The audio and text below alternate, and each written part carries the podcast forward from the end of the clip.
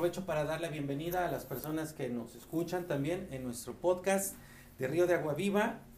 Y bienvenidos a todos en México, en la Ciudad de México, en el interior de la República Mexicana, en el extranjero, América, Norteamérica, Centroamérica, Sudamérica, Europa, norte de Europa, ¿verdad? Donde quiera que nos estén viendo. Si nos están viendo en Asia, pues qué bueno, ¿verdad? Gracias a Dios que podemos llegar a muchas personas.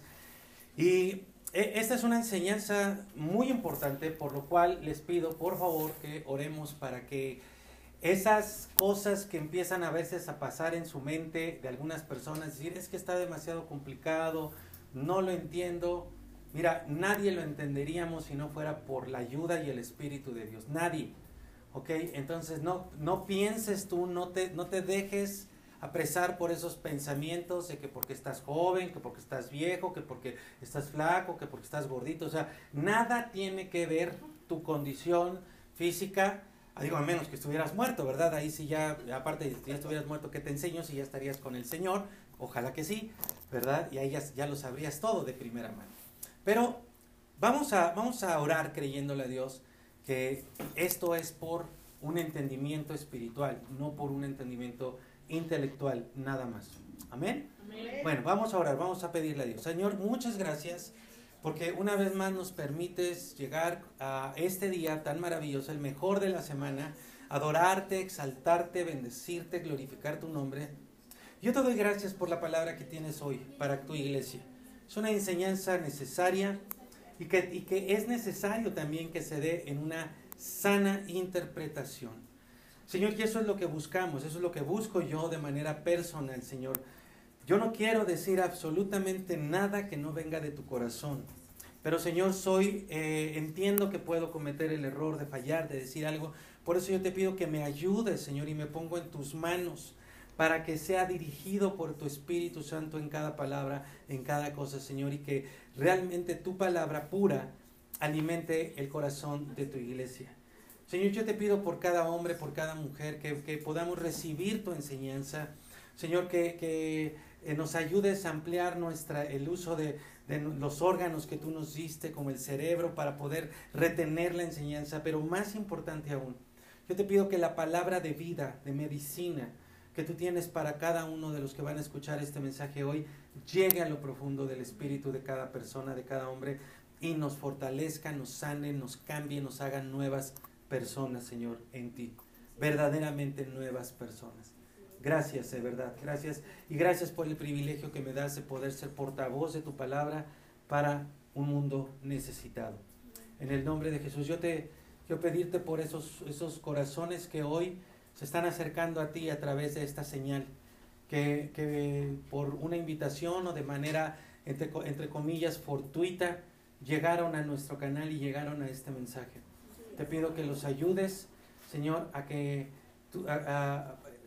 para que pasen de muerte a vida, para que entreguen sus vidas a ti. Y también te quiero pedir, Padre, para que ese espíritu y esa estrategia de religiosismo que el diablo siempre ha querido poner en las personas sea destruido cada vez más por el poder de tu verdad, el poder de tu palabra y el poder de tu espíritu. Voy a pedir, amigo, que le digas cuán dispuesto estás a Dios por recibir su palabra y te voy a pedir que se lo digas en voz alta. ¿Qué tan dispuesto estás a recibir su palabra?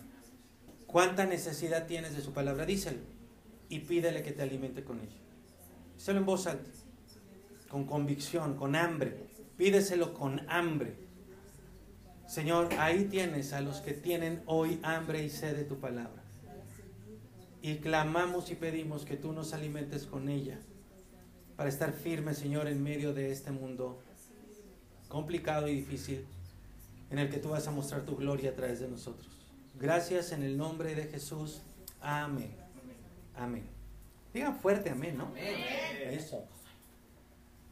¿Están listos para responder en voz alta y con toda actitud, con toda excelente actitud? Sí. Muy bien, muy bien.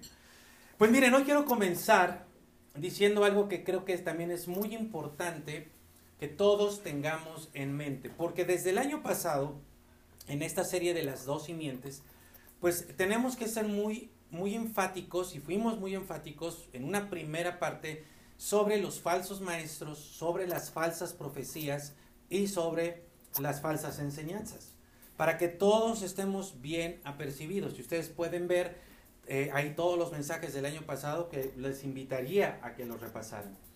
Eh, si alguien de ustedes está aquí por primera vez, le, le, voy a pedir que entre a nuestro canal de YouTube o de Facebook y vean los mensajes anteriores, porque ahorita estamos teniendo en esta temporada 6 de la serie Las dos simientes, eh, eh, mensajes que hablan de las 70 semanas. Y hoy vamos a continuar, pero va a ser importante que tú escuches los otros dos mensajes anteriores para que tengas el contexto y puedas tener toda la enseñanza completa. Entonces, les decía que hay que hacer una, una aclaración, un comentario aclaratorio hoy de enseñanza para que podamos estar muy entendidos en, este, en estas cuestiones escatológicas. ¿Qué es la escatología? El estudio de los últimos tiempos. Muy bien. Entonces, mire, primer lugar, en primer lugar, esto, este comentario aclaratorio les pido que lo, que lo tengan ahí anotado, por favor. No, no es que este, esto no sea importante, es muy importante. Mira, y esto es para tu enseñanza. La doctrina escatológica es una doctrina no fundamental para nuestra salvación. Lo voy a decir otra vez. La doctrina escatológica no es una doctrina fundamental para nuestra salvación. Es muy importante, por supuesto, pero no es una doctrina básica para salvación eterna. Por ejemplo, ¿qué doctrinas sí son básicas para nuestra salvación? Pues la doctrina de la gracia la doctrina del sacrificio de Jesús, de su resurrección. Esas son doctrinas básicas donde no debe de haber fallo, donde tiene que ser pura la enseñanza para nuestra salvación, que eso es lo más importante para que vayamos con Dios por toda la eternidad, con nuestro Padre. Ahora, teniendo esto claro en mente, eh, en segundo lugar quiero decirles que hay en la iglesia cristiana, en la iglesia cristiana, digamos, formal, real, seria, hay eh, diferentes posturas eh, referentes a los, últimos tiempos, a, a los eventos que van a marcar los últimos tiempos. Y quiero dejar bien claro que esas posturas vienen de iglesias, de movimientos, de denominaciones muy serias. O sea, no estoy hablando de falsos maestros ni de falsas enseñanzas. Son, son, son, son iglesias muy serias que de pronto podrían, como todos, como yo también, podrían tener equivocación en algunos temas. Pero el hecho de que tengan algunas equivocaciones en algunos puntos escatológicos no quiere decir que todo lo demás no sea, no sea valioso. O sea, por ejemplo, se habla del premileniarismo, se habla del postmileniarismo, se habla del pretribulacionismo, del, del A y del post-tribulacionismo, ¿no? Bueno, entonces tienen distintas posiciones pero eso no es algo que, divida realmente a la verdadera iglesia de Cristo, ni es algo que haga falso a un maestro. Puede haber una equivocación, ¿ok? Ahora, dicho eso, sí es posible llegar todos a una sola interpretación, a la interpretación correcta de la palabra de Dios. cada uno llevará su propio paso en eso. Tres, a la, par de esto, tenemos que entender que sí hay falsos maestros que tergiversan la palabra de Dios, como ya lo hemos visto, luego lo vamos a ver más, y buscan, como dice la palabra, engañar a muchas personas. Estos falsos maestros buscan torcer el mensaje, buscan engañar, predicando un mensaje falso de Cristo, pero en general de todas las escrituras. ¿Sí? Y por supuesto el tema escatológico también lo usan para distorsionar, para enseñar. Entonces hay maestros serios que tienen equivocaciones y hay maestros falsos que van a utilizar temas escatológicos para engañar, junto con todo lo demás. O sea, tuercen la palabra en todos los demás temas. Entonces, ustedes y yo en Río de Agua Viva tenemos que tener mucho cuidado para no decir que todos los que hablan cosa, algo diferente en temas escatológicos, que todos son falsos maestros.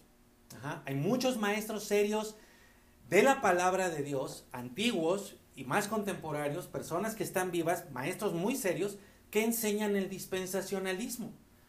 Es un error doctrinal el dispensacionalismo Pero ese error no echa abajo la doctrina de la salvación, de la gracia, del perdón, de la resurrección.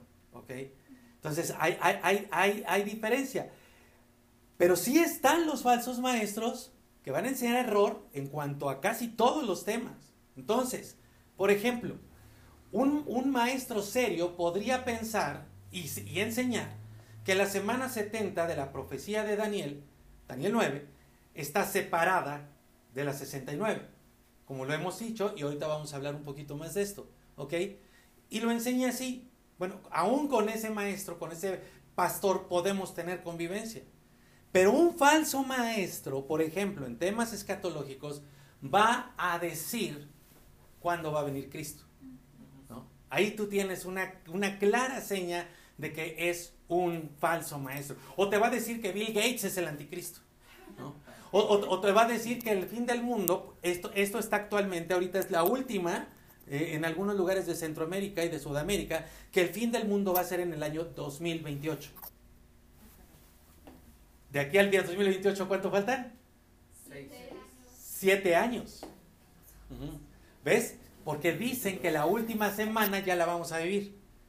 Cuando tú escuches eso, entonces ahí puedes identificar claramente a un falso maestro. ¿Cuál debe de ser nuestra posición, iglesia?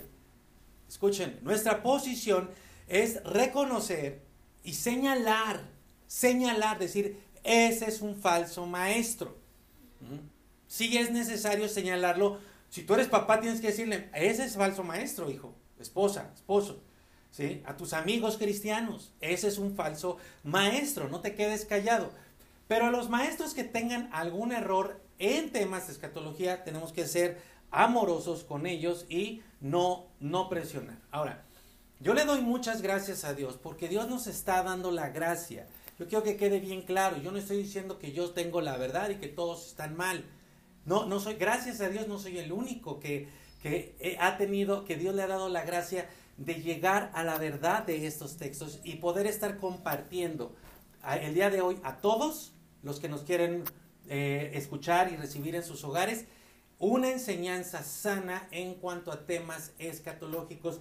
Y esto yo lo estoy cotejando con maestros serios de la palabra de Dios que también están en esta misma línea. Así que definitivamente no soy el único. Y esta es la enseñanza que se ha dado desde la primera iglesia en el libro de los Hechos. Entonces, vuelvo a decir, la escatología no es una doctrina fundamental para nuestra salvación. Entonces, ¿por qué lo vemos? ¿Por qué lo estamos viendo? Bueno, porque la importancia de esta, de esta enseñanza, de esta doctrina, es porque nos dice, nos explica los tiempos que estamos viviendo, nos dice qué es lo que va a pasar para que nosotros estemos advertidos, entendidos y sepamos cuál es nuestra posición para no ser engañados, porque en medio de los últimos tiempos, fuera de la iglesia y dentro de la iglesia, hay cualquier cantidad de sensacionalismo, de alarmismo, de amarillismo. Esto se presta para que, para, para, para mover la, la, morbosidad de la gente, ¿verdad? Y si tú no estás entendido, capacitado, adiestrado en esta doctrina, entonces fácilmente vas a poder ser engañado. Teniendo esto en mente, espero que, que haya sido claro. ¿Fui claro? Sí. Se entendió muy bien. Entonces, vamos a ir hacia adelante. ¿Listos? Entonces ahí en casa con sus plumas, con sus cuadernos, con sus... y van a escribir en celular, bueno, el celular, nada más les pido que no estén chateando, por favor, y vamos a estar todos bien atentos a la enseñanza y a la palabra que Dios tiene para nosotros en este día. La semana pasada, creo yo, que quedó claro el versículo 26, ¿sí o no? Otra vez, ya, ya se me desinflaron. Eh, la semana pasada creo que quedó muy claro el versículo 26, ¿sí o no? Sí. Uy, los oigo medio dudosos. ¿Quedó claro o no quedó claro el versículo 26? No me digan que les voy a tener que predicar otra vez hoy la predicación del domingo pasado. ¿Necesitan que les predique nuevamente la del domingo pasado? ¿Sí? ¿Tú necesitas que te la predique? No, no, ah. ya sí entendí. Ok, bueno. Ok entendimos claramente el tema de las abominaciones. ¿Quién, quién? Ok, perfecto, ¿verdad? Y que, y que el mismo pueblo desoló al mismo pueblo. Los romanos Tito y, sus secuaces pues fueron más un instrumento de Dios, o, mejor dicho, fueron un instrumento de Dios para, el, para su propio juicio. Entonces, lo voy, a, lo, voy a, lo voy a decir con toda claridad, que Daniel 9, 24 al 27, no hay ningún sustento para ningún anticristo. Pero esto es lo que dice la enseñanza dispensacionalista. Tampoco hay ningún sustento para separar la semana 70 de la 69 con un paréntesis de tiempo. Y ahorita lo vamos a ver con mucha más claridad al, sumergirnos en el versículo 27, que es por cierto el texto cabeza, el texto, digamos, la, la punta de lanza de la enseñanza dispensacionalista para hablar del anticristo, para hablar del paréntesis de tiempo, eh, que por cierto, por ejemplo, dicen es un tiempo de gracia, es el tiempo para que la iglesia entrara, ¿no? Soy bonito, suena bien, pero como lo vamos a ver ahora, no tiene ningún sustento. Y también este versículo 27 lo toman para decir que, que va a venir alguien que va a hacer la abominación desoladora. Mm. Y que va a entrar al tercer templo que supuestamente se va a construir y algunos, mucha gente, mucha gente en el mundo anda diciendo ya el templo se está construyendo en Jerusalén y nada de eso hay sustento bíblico, de nada. Vamos entonces al versículo 27 para ir ya de lleno a los textos bíblicos que hoy también son abundantes para la gloria de Dios. ¡Yuhu! Tenemos mucha palabra el día de hoy. Muy bien, versículo 27. Atención todos, dice, y por otra semana confirmará el pacto con muchos. A la mitad de la semana hará cesar el sacrificio y la ofrenda. Después, con la muchedumbre de las abominaciones, vendrá el desolador, hasta que venga la consumación y lo que está determinado se derrame sobre el desolador. Cada palabra es muy importante en este versículo. Y no, no nos vamos, o sea, este va a ser el único texto que vamos a estudiar aquí de la profecía de Daniel, que es el último. Ok, nosotros recordamos entonces que la semana, atención acá por favor, recordamos que las semanas, perdón, que las 70 semanas se dividen en tres bloques, ¿se acuerdan de eso? Un primer bloque de 7 semanas, un segundo bloque de 62 semanas. Entonces, 7 más 62 son 7 más 62 son 69. Entonces nos queda la última semana. Y cuando dice ahí el texto, y por otra semana, entendemos con toda claridad que está hablando de la semana 70, ¿sí o no? Sí. Porque llevamos 7, luego 62, 69, y por otra semana es la semana 70. Acabamos de leer el versículo 27 y tú te puedes dar cuenta que por ningún lado dice que va a haber una separación o un impas o una pausa entre la semana 69 y la semana 70. No dice absolutamente nada. El versículo 27 es la continuación del versículo 26. O sea, es la misma frase. Entonces mira el versículo, o, o ponme atención acá. Te voy a leer lo que dice el versículo 26 al inicio. Dice, y después de las 62 semanas, ahí vendría la, ya la semana 69, se le quitará la vida al Mesías, mas no por sí. Y si eso lo unes con el versículo 27, y por otra semana, ajá, o sea, la semana 70. ¿Está claro o no? Sí. Pero dicen, o sea, ¿cómo, cómo, cómo lo toman los dispensacionalistas? Que dicen, y después de las 62 semanas, dicen que ahí se está nombrando la semana 70 y luego dicen, y por otra semana, entonces ya serían 71 semanas. Pero no hay 71 semanas. O sea, en ningún lado se, se habló de 71 semanas. Se habló de 70 semanas. ¿Ok?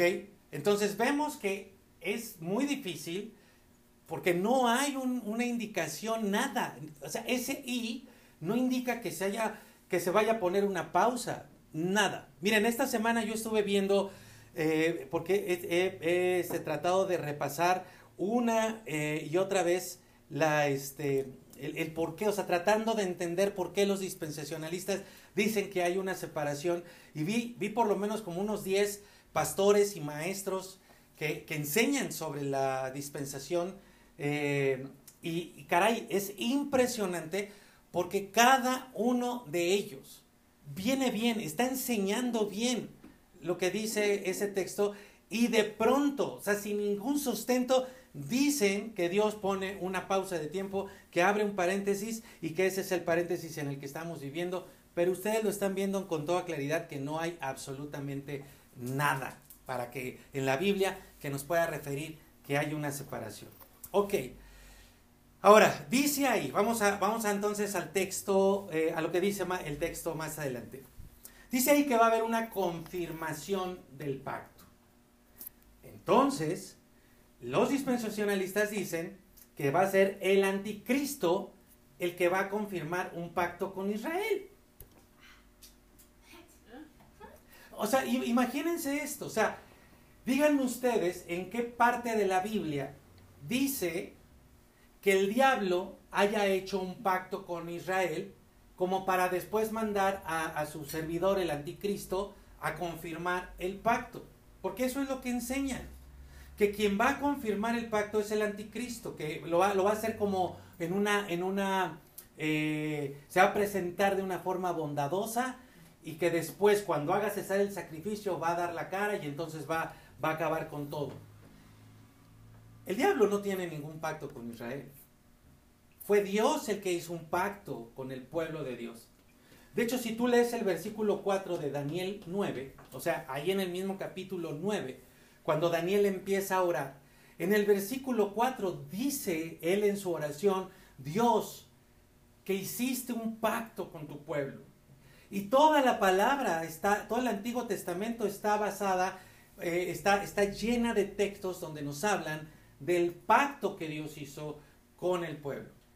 Y entonces ahora vendría a confirmar, vendría alguien a confirmar, no el pacto que hizo el diablo, no el pacto que hizo un anticristo, porque no hay ningún pacto del, del diablo con el pueblo de Dios, sino el pacto que Dios hizo con su pueblo.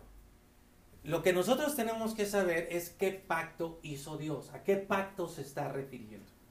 Lo vamos a descubrir juntos, así que atención, y vamos a empezar por Jeremías, capítulo 31, versículo 31. ¿Listos? Vean aquí porque esto es muy importante. Dice, he aquí vienen días, dice Jehová, en los cuales haré nuevo pacto, nuevo pacto ¿ok?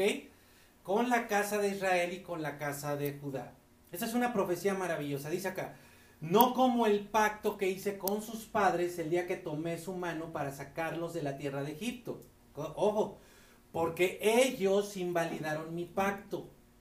Aunque fui yo un marido para ellos, dice Jehová. Pero este es el pacto que haré con la casa de Israel después de aquellos días, dice Jehová. Daré, este es el pacto, daré mi ley en su mente y la escribiré en su corazón, y yo seré a ellos por Dios, y ellos me serán por pueblo. Y no enseñará más ninguno a su prójimo, ni ninguno a su hermano diciendo, conoce a Jehová, porque todos me conocerán, desde el más pequeño de ellos hasta el más grande, dice Jehová. Porque perdonaré, ven a ver qué palabras tan hermosas, porque perdonaré la maldad de ellos y no me acordaré más de sus pecados. Entonces aquí tú tienes una profecía y una promesa maravillosa que fíjate qué interesante es esto. Por eso te digo que tienes que ver, estar muy claro en los mensajes anteriores, desde la introducción de esta temporada 6. Porque Dios le da esta profecía y esta hermosa promesa a Jeremías precisamente cuando él estaba en medio de la cautividad en esos 70 años que vinieron como castigo para Israel. Para que veas que no todos los profetas de Dios les fue bien o les va bien. Y no podemos nosotros decir que porque Jeremías estaba cautivo no estaba cercano a Dios. De hecho, Jeremías tuvo que señalar a muchos falsos profetas que decían, ya se, van a, ya se va a acabar el tiempo de la cautividad. ¿Y cuál? Todavía faltaban una cantidad enorme de años. Quiero que veas, por favor. Dios le dio a Jeremías esta hermosa promesa en medio de los 70 años de cautividad. Y le dijo, voy a hacer un pacto con mi pueblo. Y ya leíste. Y ahí es esa palabra que acabas de leer necesitas tenerla ahí, sostenerla. Que no se te vaya esta palabra para que veas lo que va a suceder en un rato más. ¿Qué fue lo que, lo que hizo el pueblo? Ese pueblo de Israel, esos judíos. Esos judíos no guardaron la ley de Dios, concreta y particularmente la ley del descanso, la ley del reposo de la tierra y no haber dejado en libertad a sus hermanos que los esclavizaron para tener más y más y más. ¿Ves? Enfocados en el dinero, no en Dios. Enfocados en el dinero, no en Dios. No, no descansaron la tierra, castigo. Pero entonces rompieron un pacto, ¿sí?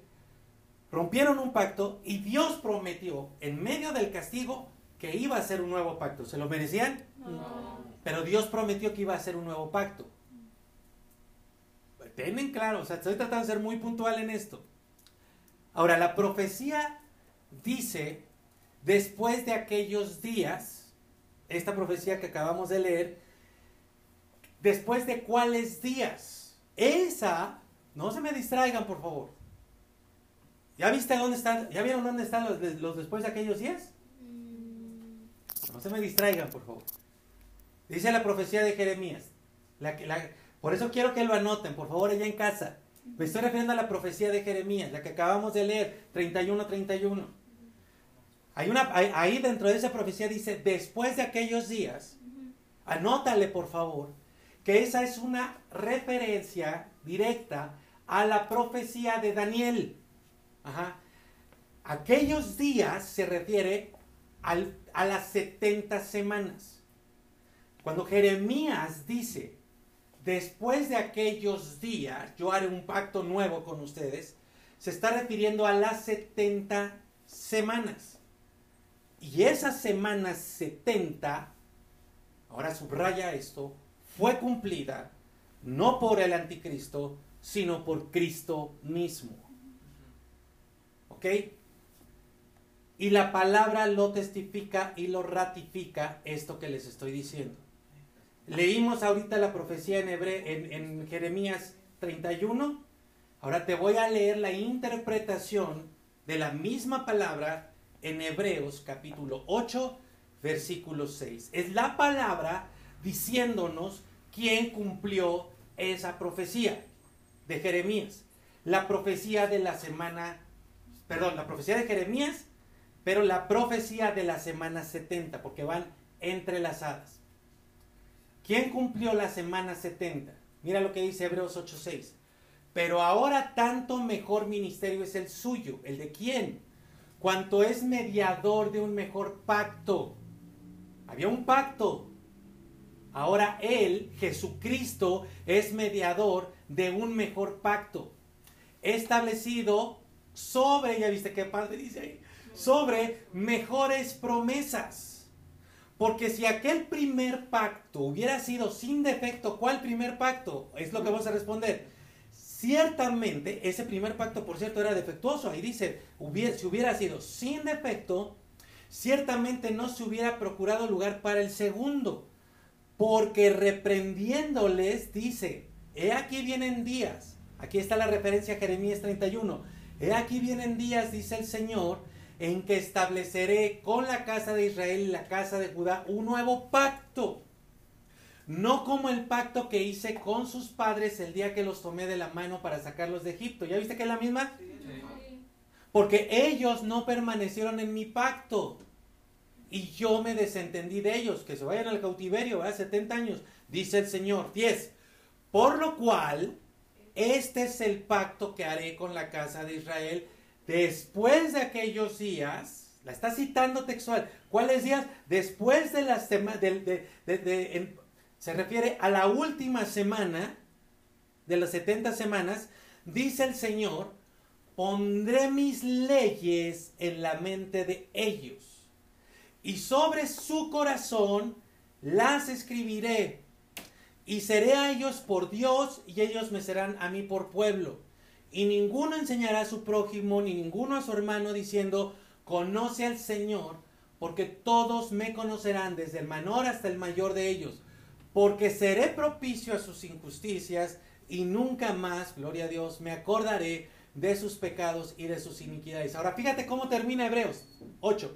Al decir nuevo pacto, lo explica, ha dado por viejo al primero y lo que se da por viejo y se envejece, envejece está próximo a desaparecer. ¿Dónde carambas está el diablo? ¿Dónde está el anticristo? La palabra de Dios interpretándonos la palabra de Dios. Dios haciendo un pacto con su pueblo, su pueblo siendo desobediente a su pacto, viene la promesa de que va a ser un nuevo pacto con ellos.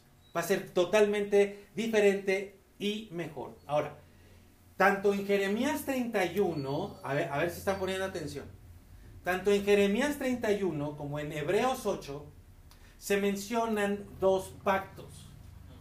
¿Cuál es el primer pacto que se menciona? Dice, el que hice con mi pueblo cuando lo saqué de Egipto. Entonces, no nos deja cabida la duda. Ese pacto es un pacto que es el pacto que hizo Dios cuando los liberó de Egipto con las plagas, los llevó por el desierto hacia la tierra prometida y en el monte Sinaí dio las tablas de la ley. Y a partir de ahí dio la ley. Entonces, ¿a qué pacto se está refiriendo? Al pacto de la ley. Deuteronomio 28. Todo el libro, ¿verdad? Se acuerdan que leímos Deuteronomio 28. Y el segundo pacto que se menciona en Jeremías 31 y en Hebreos 8 es el nuevo pacto, ¿verdad? Pero ¿cuál es este pacto? Ok. Entonces, el primer pacto es con la nación judía. Anótalo. Para que entendamos, porque luego dicen, preguntan, ¿y yo tengo que guardar todo lo que dice el Antiguo Testamento? Anótalo. El pacto, el primer pacto, el pacto de la ley, fue para la nación judía. Y esa ley estaba integrada, ese pacto estaba integrado por la ley ceremonial, que ya vimos, por la ley civil y por la ley moral. Tres pactos, ¿ok? Que lo ceremonial era exclusivo para los judíos, lo civil exclusivo para los judíos, pero lo moral es para todos. Sin embargo, dice Jeremías y dice Hebreos que ese pacto era defectuoso. ¿Sí? A ver, a ver si alguien aquí me da respuesta. ¿Vamos bien o no? Sí. ¿Por qué era defectuoso? Porque no se podía todas las Porque ese pacto no te podía salvar de la muerte eterna. Pero ese pacto vino para enseñarnos, esa ley vino para enseñarnos nuestra incapacidad como seres humanos, ojo con esto, nuestra incapacidad como seres humanos para salvarnos a nosotros mismos. Lo voy a decir otra vez. La ley vino para enseñarle al ser humano que no podíamos salvarnos por nosotros mismos. El segundo pacto, o sea, el nuevo, es el que vendría a confirmar el Mesías y dice con muchos. ¿Se acuerdan que lo empezamos a ver desde la semana pasada? No dice con todos, dice con muchos. Y se los empecé a preguntar la semana pasada y ya no lo vimos porque lo íbamos a ver hoy. ¿Por qué no dice con todos? ¿Que Dios no vino a confirmar su pacto con todos? No. ¿Sí? Entonces, ¿quiénes son esos muchos? La respuesta la encontraremos cuando descubramos a qué pacto se refiere la profecía de Daniel, la profecía de Jeremías y la interpretación de Hebreos. Entonces, cuando dice Daniel 9:27 y confirmará el pacto, es el pacto que menciona Jeremías y es el pacto que se menciona en Hebreos 8. ¿Estamos claros? Sí. ¿Sí o no? Sí. Ok. Pero vamos a ver primero con la Biblia quién confirma el pacto. Ya vimos en Hebreos, ¿verdad? Ahí está, ahí está mencionado, pero vamos a verlo con toda claridad. Mateo 26, 26, por favor. Dice acá Mateo 26, 26. Y mientras comían, tomó Jesús el pan y bendijo y lo partió y dio a sus discípulos y dijo, tomen, coman, esto es mi cuerpo. Y tomando la copa y bebiendo y habiendo dado gracias a Dios, les dio diciendo, beban de ella, porque esto es mi sangre del Nuevo pacto. nuevo pacto que por muchos, ah caray, lo mismo que dice Daniel, lo mismo que dice Jeremías y lo mismo dice Jesús. El mismo Jesús no dice que por todos es derramada, pero ahora ya tenemos con toda claridad a quién se refería Jeremías, Daniel y Hebreos. ¿A quién? Jesús. a Jesús. Jesús fue el que confirmó el pacto. No hay Satanás, no hay anticristo. Entonces, dice Jeremías y Hebreos que él no vino a confirmar el pacto de la ley. Entonces, ¿cuál pacto vino a confirmar? Atención en eso, porque mira qué clara es la palabra de Dios. Gálatas capítulo 3, versículo 15. Hermanos, está hablando Pablo, escribiendo Pablo, hablo en términos humanos. Fíjate qué, qué bonitas son estas palabras. Un pacto, aunque sea de hombre, y, si- aquí estamos hablando de Dios, pero aún si es de hombre, una vez ratificado, ahí está la confirmación, nadie lo invalida ni le añade. Tú has hecho este tipo de pactos, has quedado con alguien, ¿verdad? Y has dicho, bueno, pero sí lo vamos a hacer seguro, sí, sí, sí, sí, sí. Y casi siempre se cumple, ¿verdad? Hay, hay veces en que, en que, híjole, a pesar de tanta ratificación. Alguien, alguien por ahí falla. Pero bueno, lo cierto es que ya una vez ratificado entre personas serias, nadie lo, aña- nadie lo invalida ni le añade. 16. Ahora bien, mira lo que dice acá. A Abraham fueron hechas las promesas y a su simiente. No dice ya las simientes, ojo, como si hablase de muchos, oh, sino como uno. Y a tu simiente, por eso esta serie se llama las, las dos simientes, y a tu simiente, la simiente de Dios, la simiente de Cristo, la simiente de la mujer. Y a tu simiente, la cual es Cristo, ¿verdad? Por eso es uno, a tu simiente. 17. Esto pues digo, el pacto, aquí está el, aquí está el dato. Aquí está, este es el dato que tienes que anotar.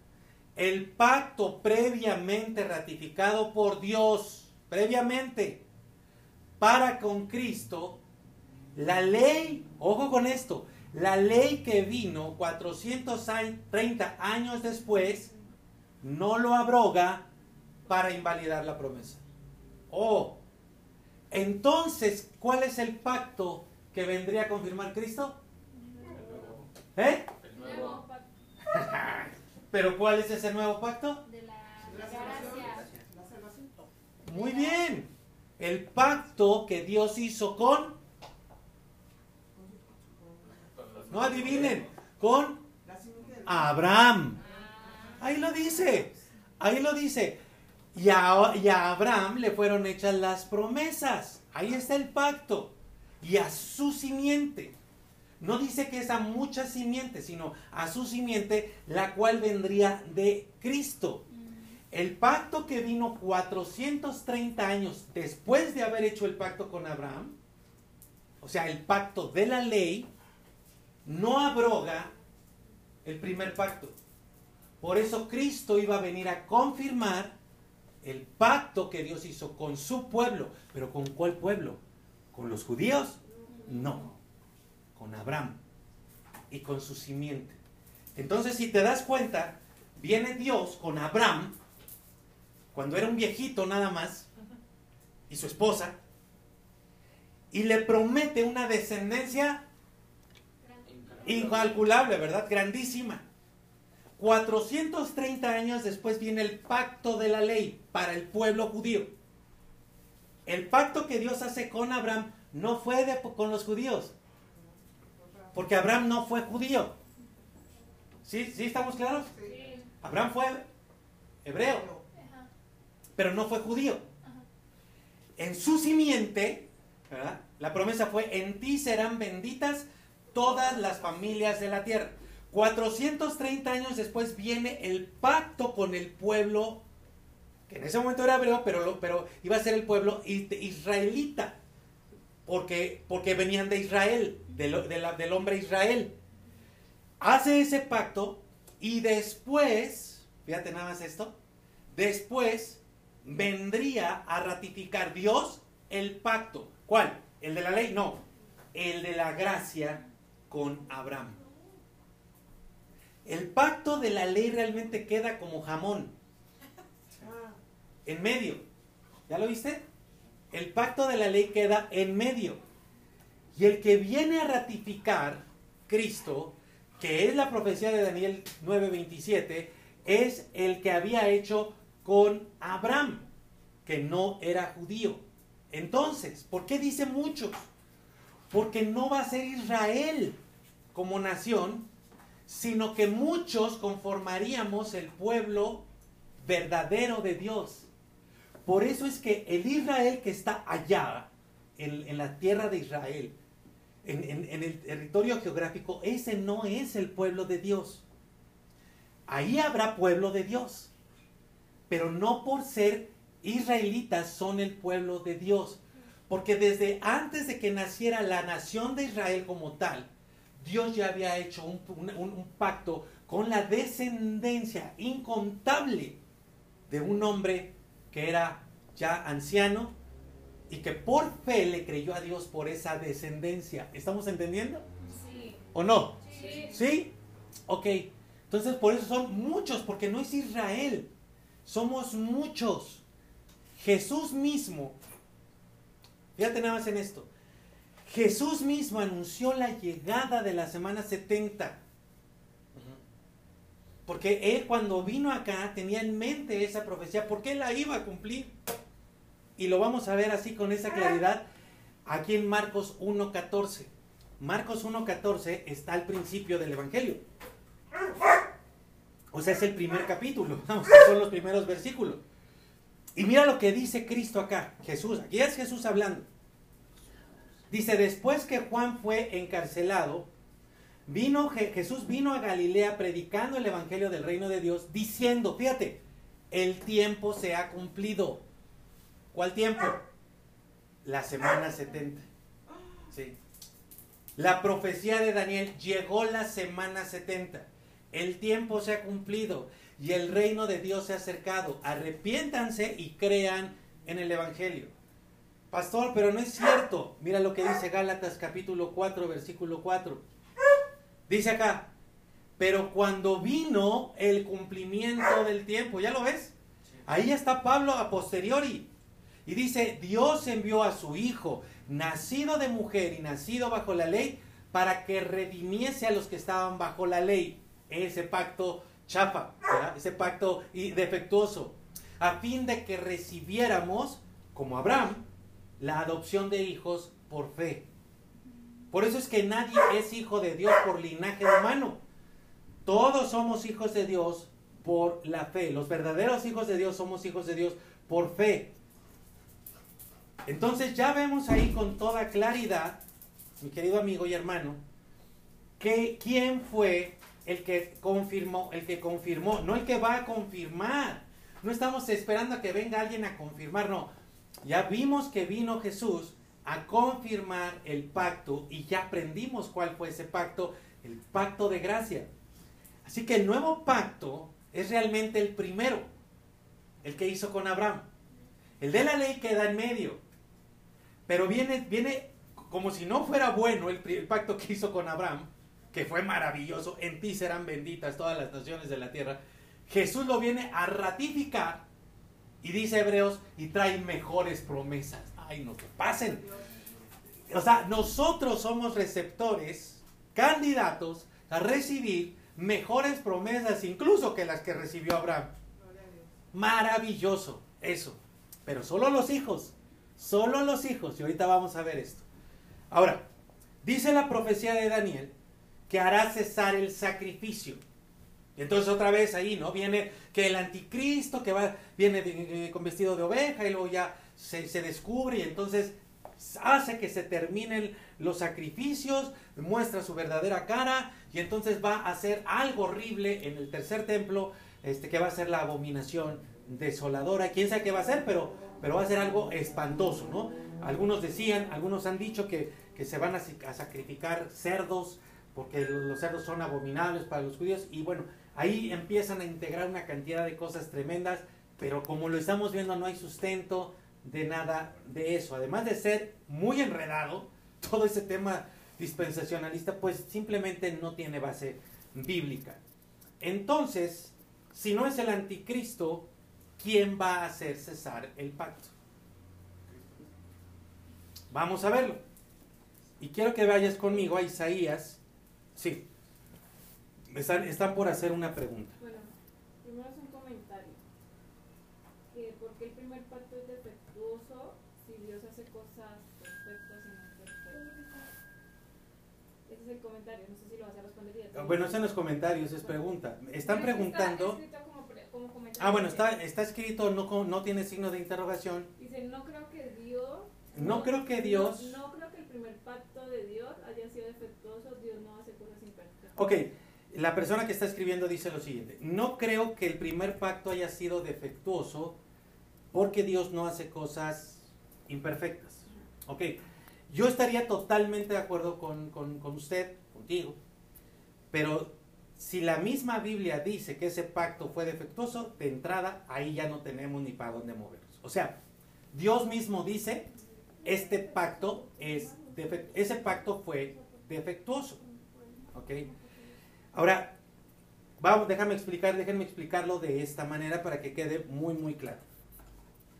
¿Dios está a favor del divorcio? No. Para nada.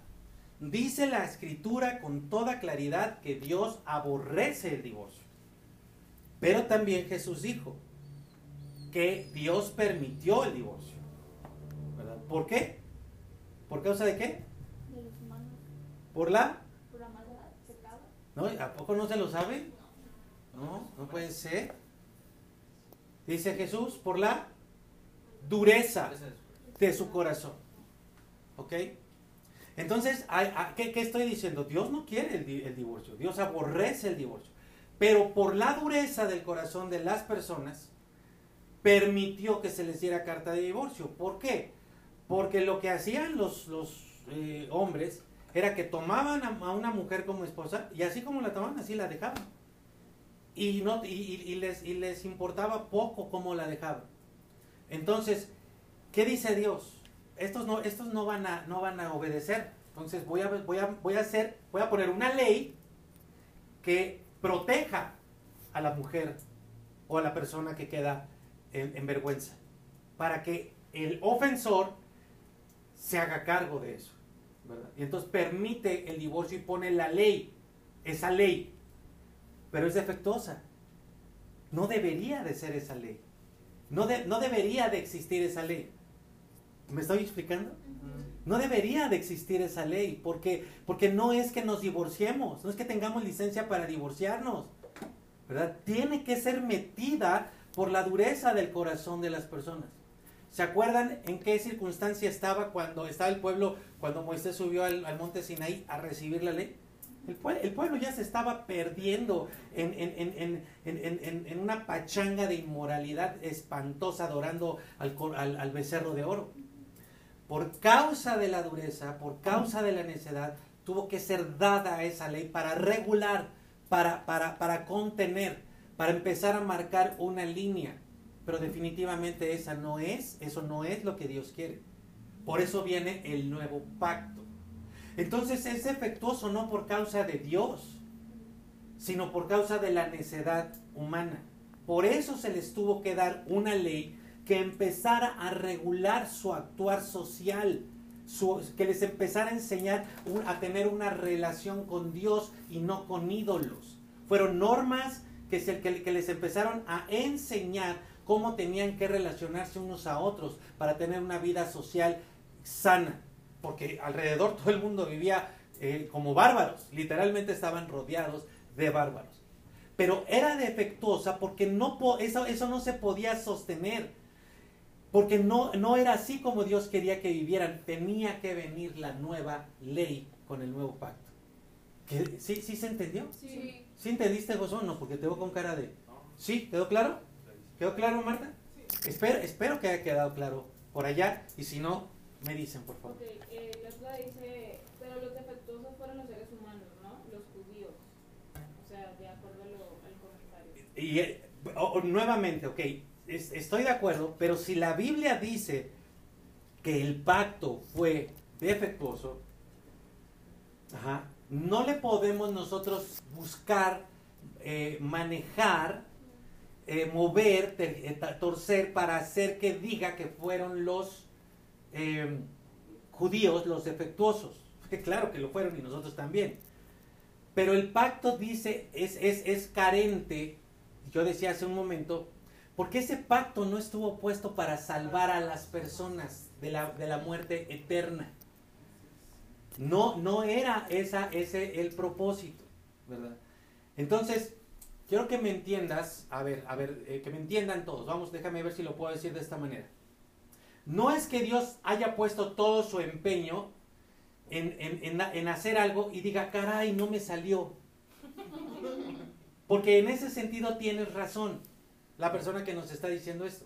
Sino que fue a propósito dado así para que nos enseñara sobre algo más. Pero ¿qué, qué hicieron los judíos? No lo entendieron. Y como ahora lo voy a mostrar en un momentito más, cambiaron el sentido de las cosas. Y por ahorita te lo voy a mostrar. Cambiaron el sentido de las cosas. Y entonces tú- Dios tuvo que decirles, no, ese pacto no es el bueno. El bueno es este, el bueno es el que le di a Abraham. Y que vengo a ratificar en persona en Jesucristo. Ahora, déjame, déjame, ¿hay otra? Sí, pero esa, yo creo, creo que la respuesta es fácil. Dice, pregunta, ¿muchos es entonces la iglesia? Muchos es, es, sí, sí, y ahorita lo voy a, dice, me está preguntando, ¿muchos es entonces la iglesia? Sí, y ahorita lo voy a ratificar, Ya. hablando de ratificaciones.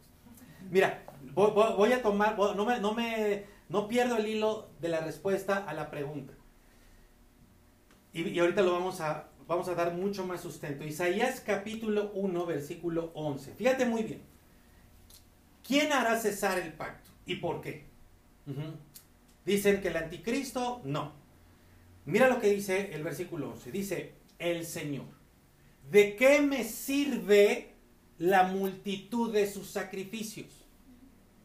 Hastiado estoy de holocaustos de carneros y del cebo de animales engordados. ¿Cómo si él había dicho eso? No deseo la sangre de toros, de corderos y de machos cabríos, pero si Dios mismo dio esa ley. Cuando vienen a ver mi rostro, ¿quién pide esto de sus manos para que pisoteen mis atrios? No traigan más ofrendas vanas. El incienso me es una abominación. También las lunas nuevas, los sábados y el convocar asambleas. No puedo soportar iniquidad con asamblea festiva. Mi alma aborrece sus lunas nuevas y sus festividades. Me son carga. Estoy cansado de soportarlas. Y entonces tú y yo podríamos decir, pero ¿cómo Dios? Si tú diste esa ley, ¿de qué ley estamos hablando aquí? de la ley, Ah, de los Las ceremonial. festivas. De la ley ceremonial, de la ley ceremonial, ¿verdad? Porque está hablando de las festividades, de las ofrendas, de las lunas nuevas. Y esto, anótenle por favor ahí, esto tú puedes encontrar referente en Amós capítulo 5, versos 20 al 24. Te lo repito, Amós, libro de Amós, profeta, Amós capítulo 5, versículo 20 al 24. Lo puedes encontrar aquí mismo en el libro de Isaías capítulo 66, versículo 3. Y lo puedes encontrar también en Miqueas capítulo 6, del 6 al 8. Te los repito. Amós 5, 20 al 24. Isaías 66, 3. Y Miqueas 6, del 6 al 8. Entonces, ¿qué fue lo que pasó? ¿Por qué, por qué Dios llegó a ese nivel de hastío, de hartazgo, donde incluso dice, mi alma aborrece sus lunas nuevas? ¿Qué pasó? Si Dios mismo dio esa ley, pero no la entendieron. No entendieron. Y entonces, ¿qué hicieron los judíos? Los judíos pusieron la ley ceremonial, ojo con esto por favor, los judíos pusieron la ley ceremonial por encima de todo, por encima de la ley moral. Ellos se enfocaron, sus maestros de la ley, se enfocaron en lo ceremonial. Y entonces, ¿qué produjo eso? Hipocresía. O sea, venían con sus ofrendas, venían con sus, guardaban las lunas nuevas, guardaban las fiestas de- del tabernáculo, ¿no? Todo eso sí era muy, muy bonito, pero ¿y su corazón? Seguían siendo los mismos de siempre. Seguían, seguían desobedeciendo el día de reposo, seguían esclavizando a sus hermanos, seguían mintiendo, seguían siendo unos haraganes, seguían exactamente igual. Ah, pero la fiesta sí.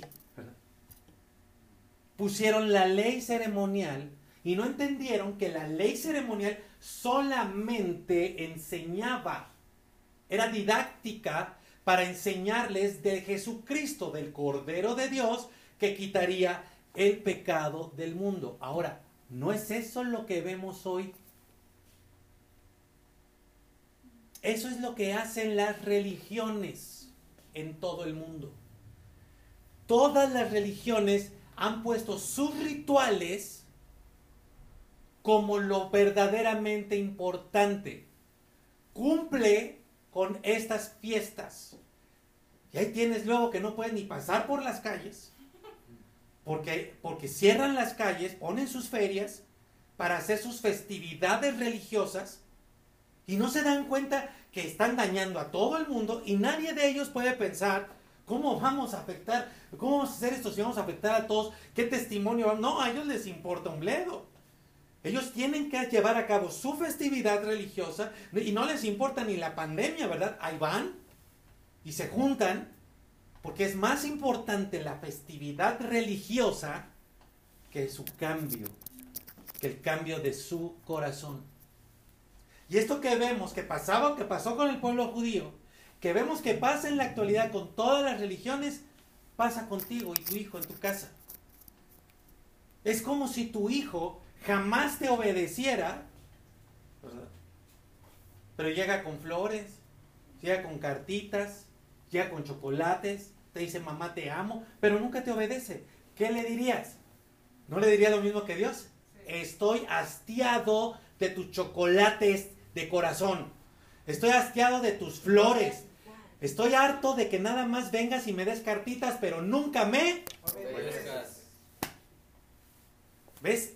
¿Ves cómo es un espíritu religiosoide esto?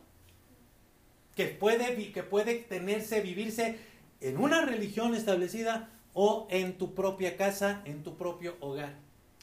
Entonces, esa hipocresía fue lo que, lo que produjo que Dios dijera, voy a hacer cesar esta hipocresía, esta porquería. Ahí tienes otra, otra, otra razón de por qué la misma palabra dice, ese, ese pacto no, no alcanza. ¿Sí? Es carente, es escaso. Tengo que hacer cesar eso. ¿Quién dijo? Dios. Dios.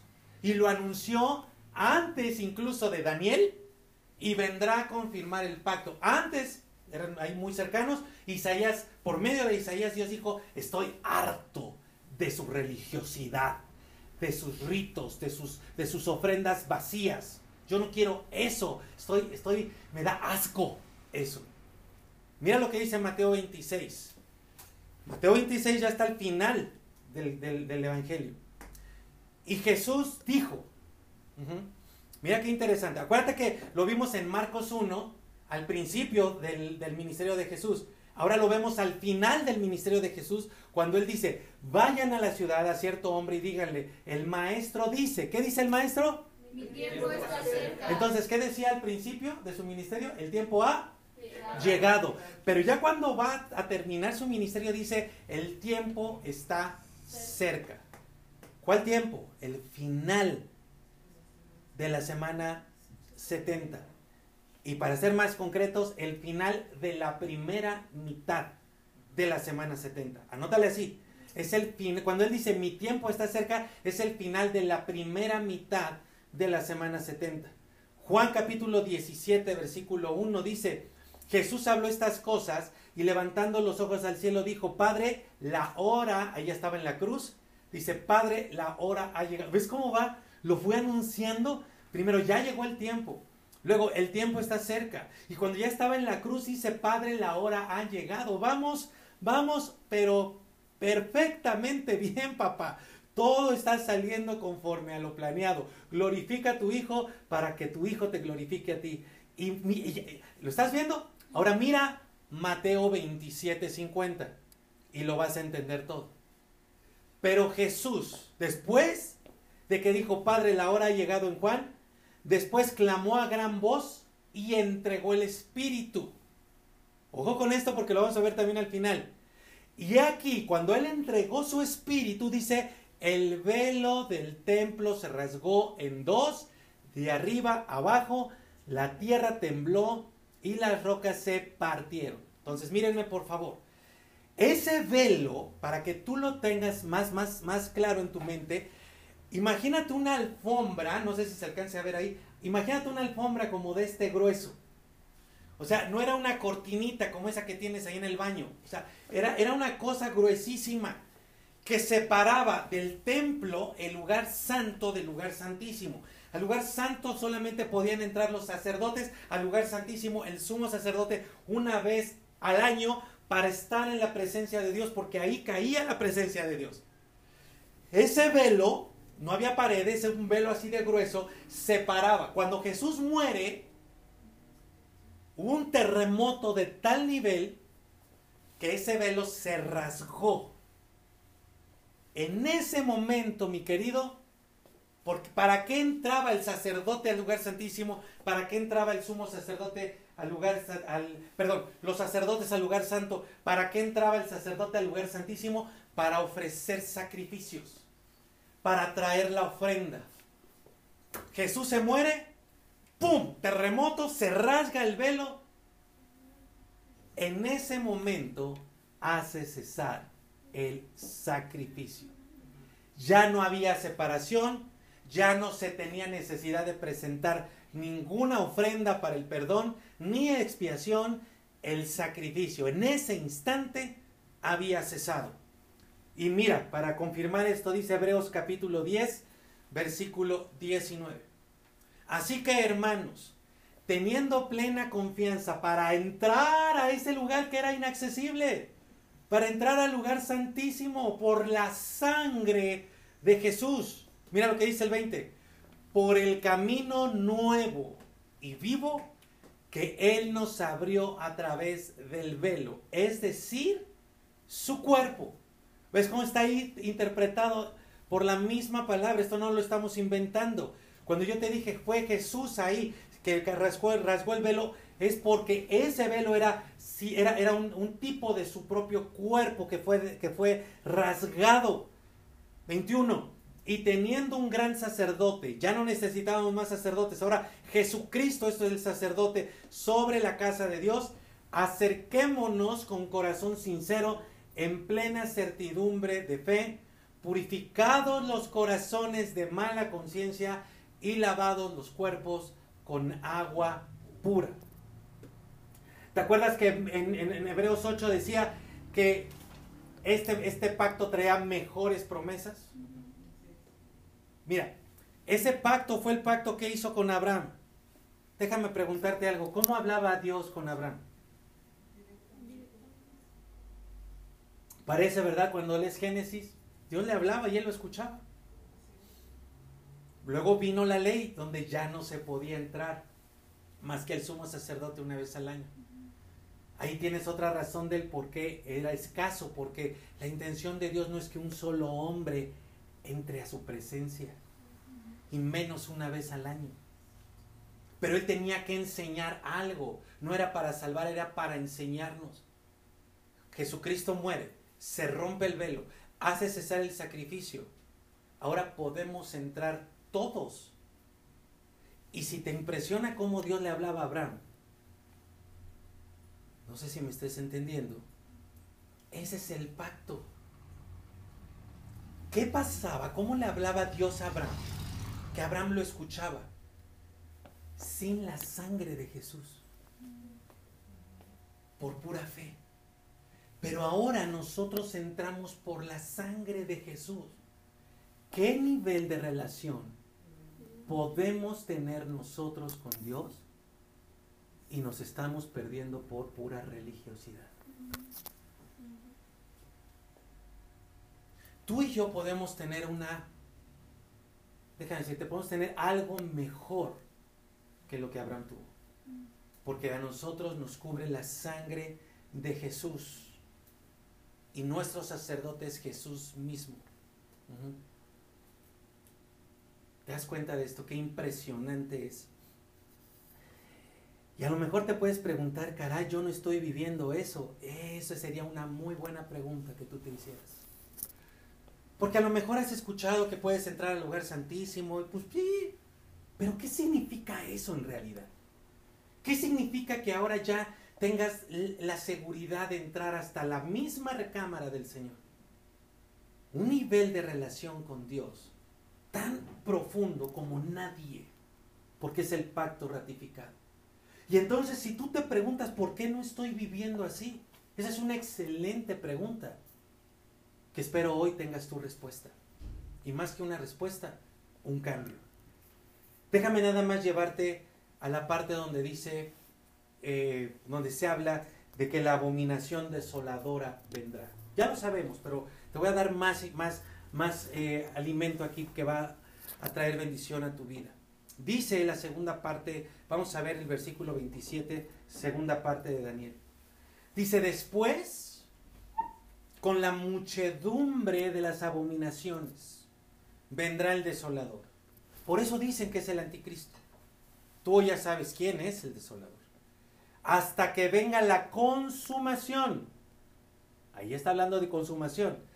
¿Te acuerdas? Jesús dijo en, la cruz, consumado es. Ahí estaba terminando la primera parte de la semana 70.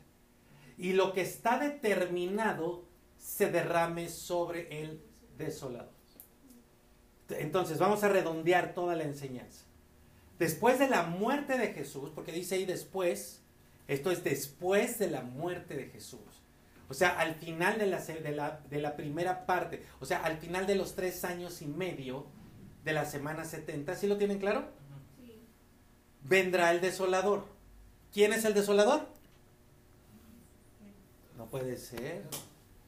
¿Quién es el desolador? ¿Quién es el desolador? ¿Ya ven? ¿Por qué les digo que anoten? ¿Quién es el desolador? ¿Ya lo están diciendo allá en casa? Me pareció escuchar a alguien por allá. A ver, Jazz. ¿Quién es el desolador? No puede ser. Los tengo aquí en primera fila cada semana. ¿Quién es el desolador? Yo creo que ya lo están diciendo en casa, ¿verdad? ¿Alguien que nos ayude y que responda? ¿Quién dijo Cristo? No, por favor. ¿Cómo que Cristo? Ajá. Pero no adivinen. ¿Quién había llegado al límite de las abominaciones? El pueblo de Dios. Israel. ¡Qué barbaridad! ¿Qué pasó, iglesia? Por favor, amor y paz. ¿Tienes una pregunta? Ok. Eh, Ah, tenemos una pregunta. Dice, Pastor, ¿te refieres a que ya no tenían valor los sacrificios o ya no hubo sacrificios de animales después de que se rasgó el velo? Me preguntan, pastor, ¿te refieres a que ya no tenían valor los sacrificios o a que ya no tenía que haber sacrificios Después del... después del, del- del velo? Eh, liter- eh, la respuesta creo que sería de las dos. Porque el, el sacrificio, la, la ofrenda era para poder recibir el perdón de Dios y poder tener una relación con Él y poder recibir su bendición. Eso es Cristo para nosotros. Entonces ya no hay necesidad de traer sacrificio para que podamos relacionarnos con Dios, que Él nos perdone y poder esperar bendición. Ya no lo hacemos así. Nuestra ofrenda, que puede ser el dinero que traemos, nuestro servicio, y cualquier otra cosa que nosotros le demos a Dios, no lo hacemos para recibir su perdón y para que y para tener una relación con él. Porque eso es apostasía. Eso es apostasía. Eso lo dice en Hebreos, porque hubo, hubo gente que decían, tenemos que seguir sacrificando animales. En eso consiste la apostasía. Y puede ser cualquier cosa que nosotros queramos darle a Dios para que, para que nos reciba. Ese es el pensamiento de la mentira religiosoide. no necesitamos dar más ofrenda. Ahora, ¿necesitamos traer ofrenda y sacrificio a Dios? Claro que sí, pero no para tener relación con Él, no para que nos perdone, sino porque entramos, eh, nos alineamos a los principios de vida que Él establece para tener mayor bendición en esta tierra y nuestra recompensa eterna. ¿Sí? ¿Quedó claro? A ver entonces, ¿quién fue el desolador? Ay, señores, en casa ténganlo claro. Miren, fíjense en esto, por favor. Vendrá el desolador. Y ya leímos en Isaías que desde Isaías Dios decía, estoy harto de toda, de, de toda esa hipocresía. Fíjate, fíjate, la, fíjate, y, y digo, lo estoy resumiendo mucho, ¿eh? Pero fíjate por qué llegaron al límite de las abominaciones. Primero, fueron incrédulos en el desierto. Vieron el mar abierto por Dios y aún así no le creían a Dios. Ya con esa. Dos, no obedecieron a Dios aniquilando a todos los habitantes de la tierra prometida. Dios les dijo, acaben con todo. Y si alguien tiene, te pregunta, pero ¿por qué Dios hace eso? Te invito a que veas las temporadas del año pasado porque ahí explicamos claramente y, y ampliamente por qué se tenía que acabar con todos. ¿Sí se acuerdan? Sí. A ver, ¿por qué? Porque eran pueblos paganos. Porque eran, eran nefilims. ¿Se acuerdan? Bueno, ahí, ahí está todas las, todas las series. Entonces Dios les dijo, acaben con todos y no acabaron con todos, ¿no? Primero incrédulos, luego desobedientes. Luego, no guardaron la economía de Dios. Por eso te enseñé hoy sobre la economía de Dios. ¿Cómo no guardaron la economía de Dios? Al no guardar el reposo de la tierra y no liberar a sus hermanos que habían esclavizado para que les trabajaran más. Puro dinero. Fíjate nada más. Luego se involucraron. Allí ya estando en la tierra prometida, se involucraron con todo tipo de idolatría. Más, pusieron la ley ceremonial por encima de la ley moral, lo que produjo la hipocresía. ¿Te das cuenta nada más? O sea, incredulidad, desobediencia, avaricia, este, eh, eh, re- religiosidad. Luego, lo vimos la semana pasada, apedrearon y mataron a todos los enviados de Dios que iban con advertencias amorosas. Dijeron, cállate. Y los mataron, asesinos. Y finalmente, como si hubiera- eso hubiera sido poco, mataron al Hijo de Dios, gritando, crucifícale, crucifícale, crucifícale. ¿Mm? Ahí tienes, para que entiendas, la muchedumbre de las abominaciones del que desoló la tierra. Por eso te di la enseñanza de los 70 años de cautividad. Desolaron la tierra. Él des- desde ahí se le empezó a llamar a Israel el desolador. Y vemos la consumación de sus abominaciones cuando ellos demandaron que el Hijo de Dios fuera muerto en una cruz. Y cuando Jesús sube a esa cruz, dice, se acabó, consumado es. Y lo que estaba determinado que viniera sobre el desolador, ¿sobre quién? No. Y lo que estaba determinado que viniera sobre el desolador, ¿sobre quién? Sobre Israel, se derramara sobre ellos. ¿Quién? ¿Qué? ¿Qué se iba a derramar sobre el desolador? Sus propias abominaciones. Por mano de Tito y los romanos. Y lo que estaba determinado que cayera sobre el desolador, literalmente cayó en el año 70, como lo vimos la semana pasada. Los dispensacionalistas ven aquí la destrucción futura de Jerusalén y ven en esa abominación desoladora algo que va a suceder por alguien que va a ser el anticristo. Pero véanlo por favor, no hay una sola base. Ahí está eh, eh, eh, explicado con la misma palabra, sustentado con la misma palabra y las mismas palabras de Jesús cuando fue diciendo, ya se acercó el tiempo, este, ya, ya inició el tiempo, el tiempo está cerca, ya llegó el tiempo, consumado es. Mateo 24, 15. Porque aquí es donde se basa.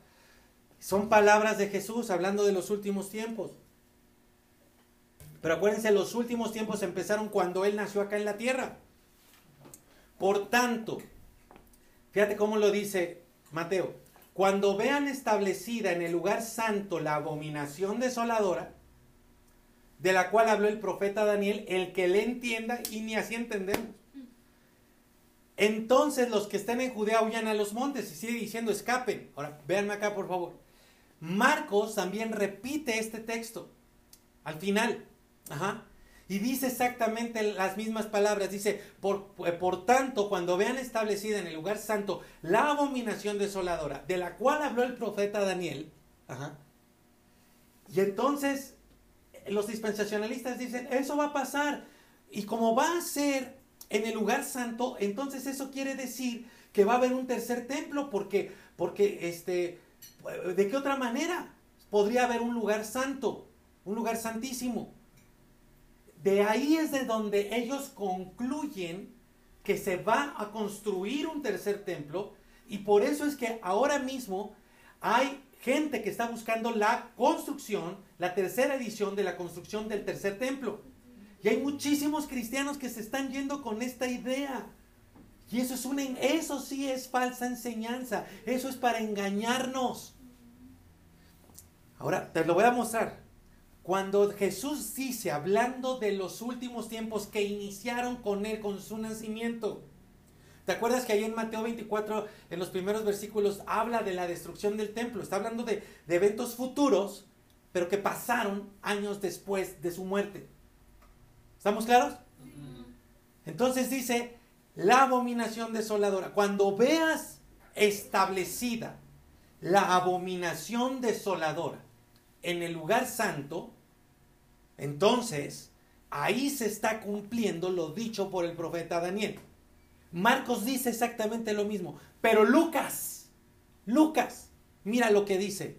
Lucas 21, 20. Él nos explica cuál fue la abominación desoladora.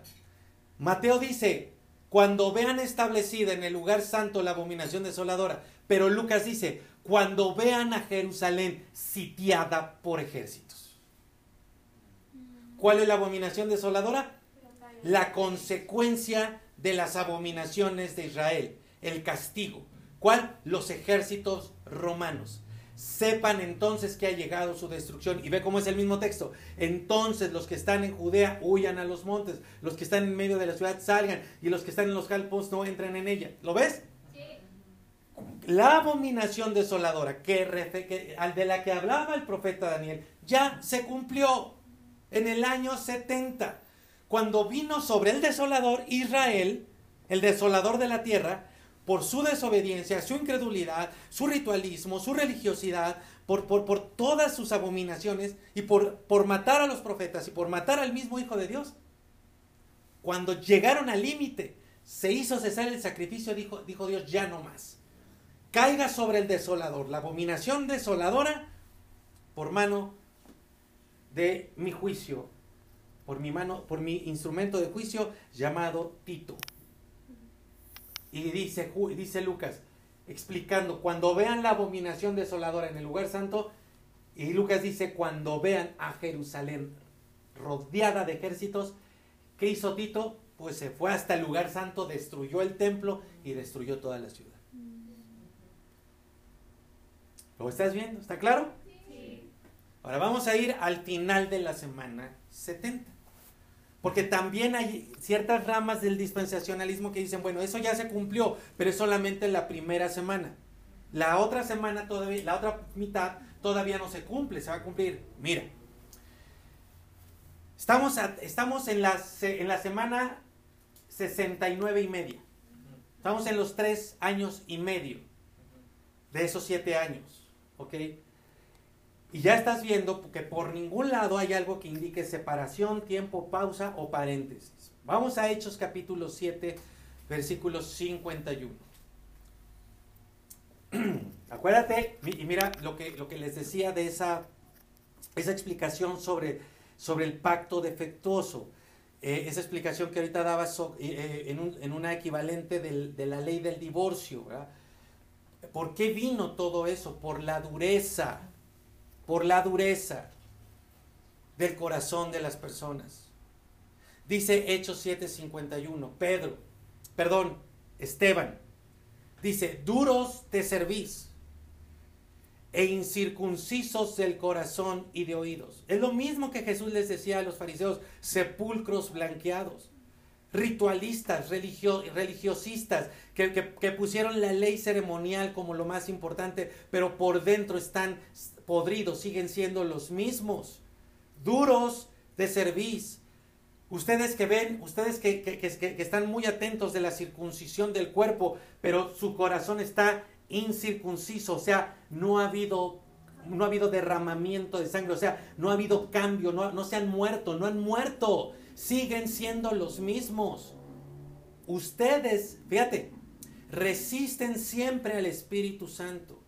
Déjame decirte que Esteban les estaba predicando a los maestros de la ley que se habían juntado para pedirles, pe- pedirle a Esteban explicación, respuesta de lo que estaban haciendo los primeros cristianos. Y mira, mira lo que dice, ustedes resisten siempre al Espíritu Santo. ¡Pum! Era un pastelazo en la cara que les estaba aventando, como sus padres, como ya los vimos en el desierto, incrédulos, desobedientes al, al descanso. O sea, como sus padres, así también ustedes. ¡Pum! ¿A cuál de los profetas no persiguieron sus padres? ¿Ves? Ustedes que mataron a los profetas y mataron a los que de antemano anunciaron la venida del justo Jesucristo.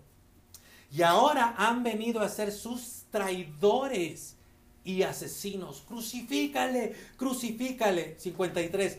Ustedes que han recibido la ley por disposición de los ángeles, como ya lo aprendimos el año pasado, y a pesar de haber visto todo lo que vieron, no la guardaron. Tremendo, tremenda palabra la que Esteban les estaba diciendo a los maestros de la ley. ¿Cuánto tiempo crees después de que murió Jesucristo? Ahora, ¿te acuerdas lo que dice la profecía de Jeremías 31? Y la promesa maravillosa que contiene. Dice, el nuevo pacto que yo voy a traer, y luego dice en qué consiste el nuevo pacto. Pondré en, en- ¿te acuerdas? Pondré en mi ley, ya no escrito en piedras. ¿Te acuerdas de eso? Ahora, ma- mantén eso en mente. Hechos 7:54 es el final, es ahí, ahí continuación de lo que acabamos de leer. Cuando les dice esta parte final Esteban a los religiosos que se escondían detrás de la ley ceremonial que ellos eh, decían esto es, lo- que se tiene que guardar, pura falsedad. Dice, escuchando, esos religiosos, escuchando estas cosas, se enfurecían en sus corazones y crujían los dientes contra él. Decían, nos está diciendo la puritita verdad, pero nos está poniendo en vergüenza aquí frente a todos. Pero Esteban, lleno del Espíritu Santo y puesto los ojos al cielo, vio la gloria de Dios. Abraham no vio eso. Vio la gloria de Dios y a Jesús que estaba de pie a la diestra de Dios. Ay, Jesús sabía lo que estaban por hacerle, lo iban a apedrear, lo iban a matar y Jesús se para. Y, di- y- y- y dice, vamos a dejarle ver a Esteban una probadita de lo que va a probar ya en unos minutos. El cielo. El cielo. Vamos a darle, vamos a darle respaldo a mi hijo que tiene el valor de hablar la verdad a todos esos hipócritas. Que por cierto lo van a matar ahorita. Vamos a darle, vamos a darle una, una probadita. Y, yo me imagino a Jesús sentado a la diestra de Dios, que aquí se para, porque dice está de pie, y ve a, y ve a Esteban, y Esteban lo ve. No, pues ya, ¿qué, qué piedra me va a hacer daño? Ve a Jesús, ve al Padre. Quiero que me entiendas, ¿qué cáncer puede producirme un dolor tan grande que eclipse que yo vea la gloria de Dios? Es al revés, esa gloria mitiga cualquier dolor que yo pueda estar teniendo aquí. Por eso, y por eso nuestra muerte puede ser una muerte bella. Porque yo estoy seguro que el Hijo de Dios, que no resiste al Espíritu Santo el día que se vaya a morir, va a tener algo de su papá y le va a decir, hijo, no te preocupes, aquí estoy esperándote. Ya nada más es cuestión, dame unos segunditos, expiras y acá te recibo. Oh. No hay cáncer, no hay dolor que pueda eclipsar eso. Entonces, dice, pero Esteban, lleno del Espíritu Santo y puesto los ojos en el cielo, vio la gloria de Dios y a Jesús que se paró, se puso de pie a la diestra de Dios y dijo, Esteban dijo, ve, he aquí veo los cielos abiertos y al Hijo del Hombre de pie a la diestra de Dios. ¿Qué hicieron los, religiosoides? Entonces gritaron a gran voz, ¿qué le pasa? Se taparon los oídos y a una se precipitaban sobre él, blasfemia, blasfemia, blasfemia. Le echaron fuera de la ciudad y lo apedrearon. Él ya estaba con el Padre, ya estaba con Jesús. Los testigos dejaron sus, eh, sus vestidos a los pies de un joven que se llamaba Saulo. Imagínate, ahí estaba Pablo. Y apedreaban a Esteban mientras él invocaba al Señor. Imagínate las rocas golpeando su cara, su rostro, y él diciendo, Señor Jesús, recibe mi espíritu. ¿Quién dijo eso? Esteban.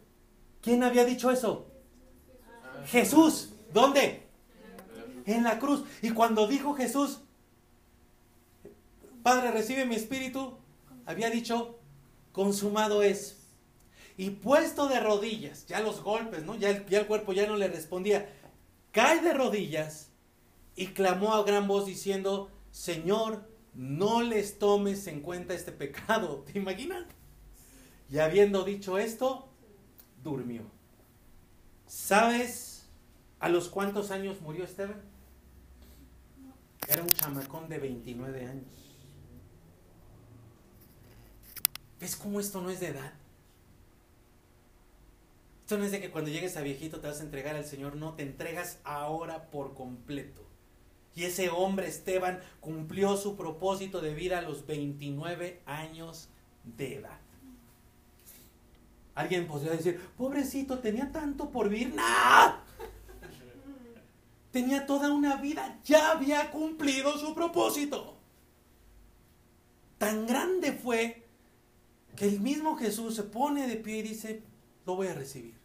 ¿Qué te hace pensar que Él no recibe así a sus hijos cuando muramos? Esteban murió a los 29 años de edad, pero murió en el año 34 después de Cristo. Tres años y medio después de su muerte. Estamos frente al cierre de la semana 70. Con la muerte de Esteban, inicia la persecución de la iglesia. Ahí estaba Saulo. Y estaban, iban a perseguir a la iglesia, dando final a la semana 70. ¿Te acuerdas que Daniel dice, hasta que todo sea consumado? Interesante que el mismo Esteban decía las mismas palabras que Jesús dijo en la cruz. Padre, en tus manos encomiendo mi espíritu, perdónalos porque no saben lo que hacen. Y entonces empezó la persecución de la iglesia, que dentro del plan perfecto de Dios iba a ser que el Evangelio se extendiera por todo el mundo, para todas las generaciones, cumpliendo así el pacto de Abraham, de que en él serían, serían benditas todas las familias de la tierra, incluyendo la tuya y la mía, si te entregas por completo al Señor. Voy a terminar con esto. Yo no sé si te das cuenta de lo impactante y maravillosa que es la palabra de Dios, que si da, podemos comprobar que todo lo que dijo que iba a suceder y que ya sucedió, sucedió, también va a suceder todo lo que él, lo que ella dice que va a suceder y podemos tener la plena certeza de que va a suceder. Por eso tenemos que tener una sana enseñanza al respecto. Pero déjame terminar con esto. Quiero que regresemos, por favor, a Hebreos capítulo 8, versículo 10. Porque mira,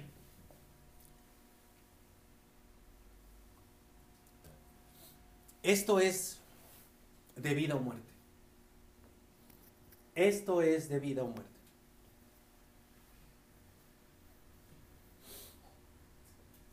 ¿Por qué? ¿Por qué no podemos retener un mensaje del domingo pasado ahora? ¿Por qué si les pregunto ya no se acuerdan? ¿Qué pasa?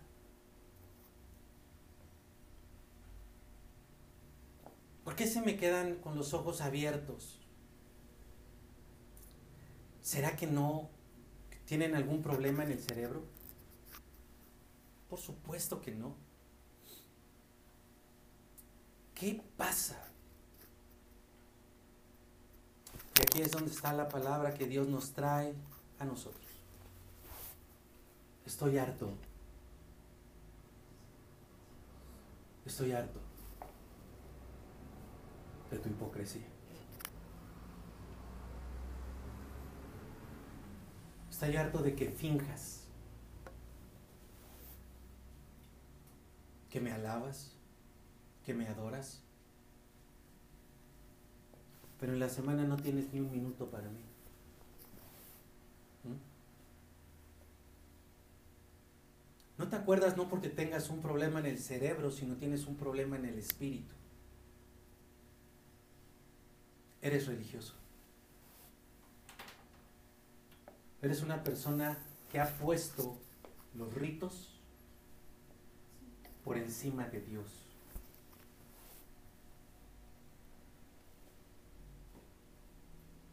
Solamente los que son hijos no se olvidan de su palabra. ¿Por qué? Porque el nuevo pacto no es con los religiosos. Mira lo que dice el nuevo pacto. Dice, este es el pacto que haré con la casa de Israel después de aquellos días, dice el Señor. Ahora ya sabemos todo eso. Pero ¿cuál es el pacto? Pondré mis leyes en la mente de ellos. ¿Lo ves? Ni siquiera tienes que estudiar. Ni siquiera es que repases o no repases. Es que no hay ese nivel de conexión entre Dios y tú. Porque tú te has querido seguir conectando con Dios a través de ritos, a través de, rituales, de sacrificios esporádicos. Como ir a la iglesia, como cantarle. Pero Él ve tu corazón. Y Él sabe que en la semana estuviste ausente por completo. Tú podrías repasar el video del mensaje dominical, pero si tú no estás en esa conexión con Dios, aunque lo repasaras diez veces se te va a olvidar. Porque no estás recibiendo los beneficios del nuevo pacto. ¿Cuáles son los beneficios del nuevo pacto? Pondré mis leyes en la mente de ellos y sobre su corazón, no, en una piedra, no en un libro, no en papel, las escribiré en su corazón. Y fíjate, mira, ahora lo entiendes. Y seré para ellos su Dios. ¿Sabes por qué no estás con Dios entre semana? Porque tienes otros dioses. Si tú pones a Dios de último en tu ofrenda, entonces quiere decir que acá está lo primero, lo que es primero en tu vida. Y si tú lo primero que haces es agarrar tu celular o, ir a desayunar cada día que te levantes, entonces quiere decir que lo primero en tu vida es eso. Eres tú, es el trabajo, es la preocupación, es la, es la angustia.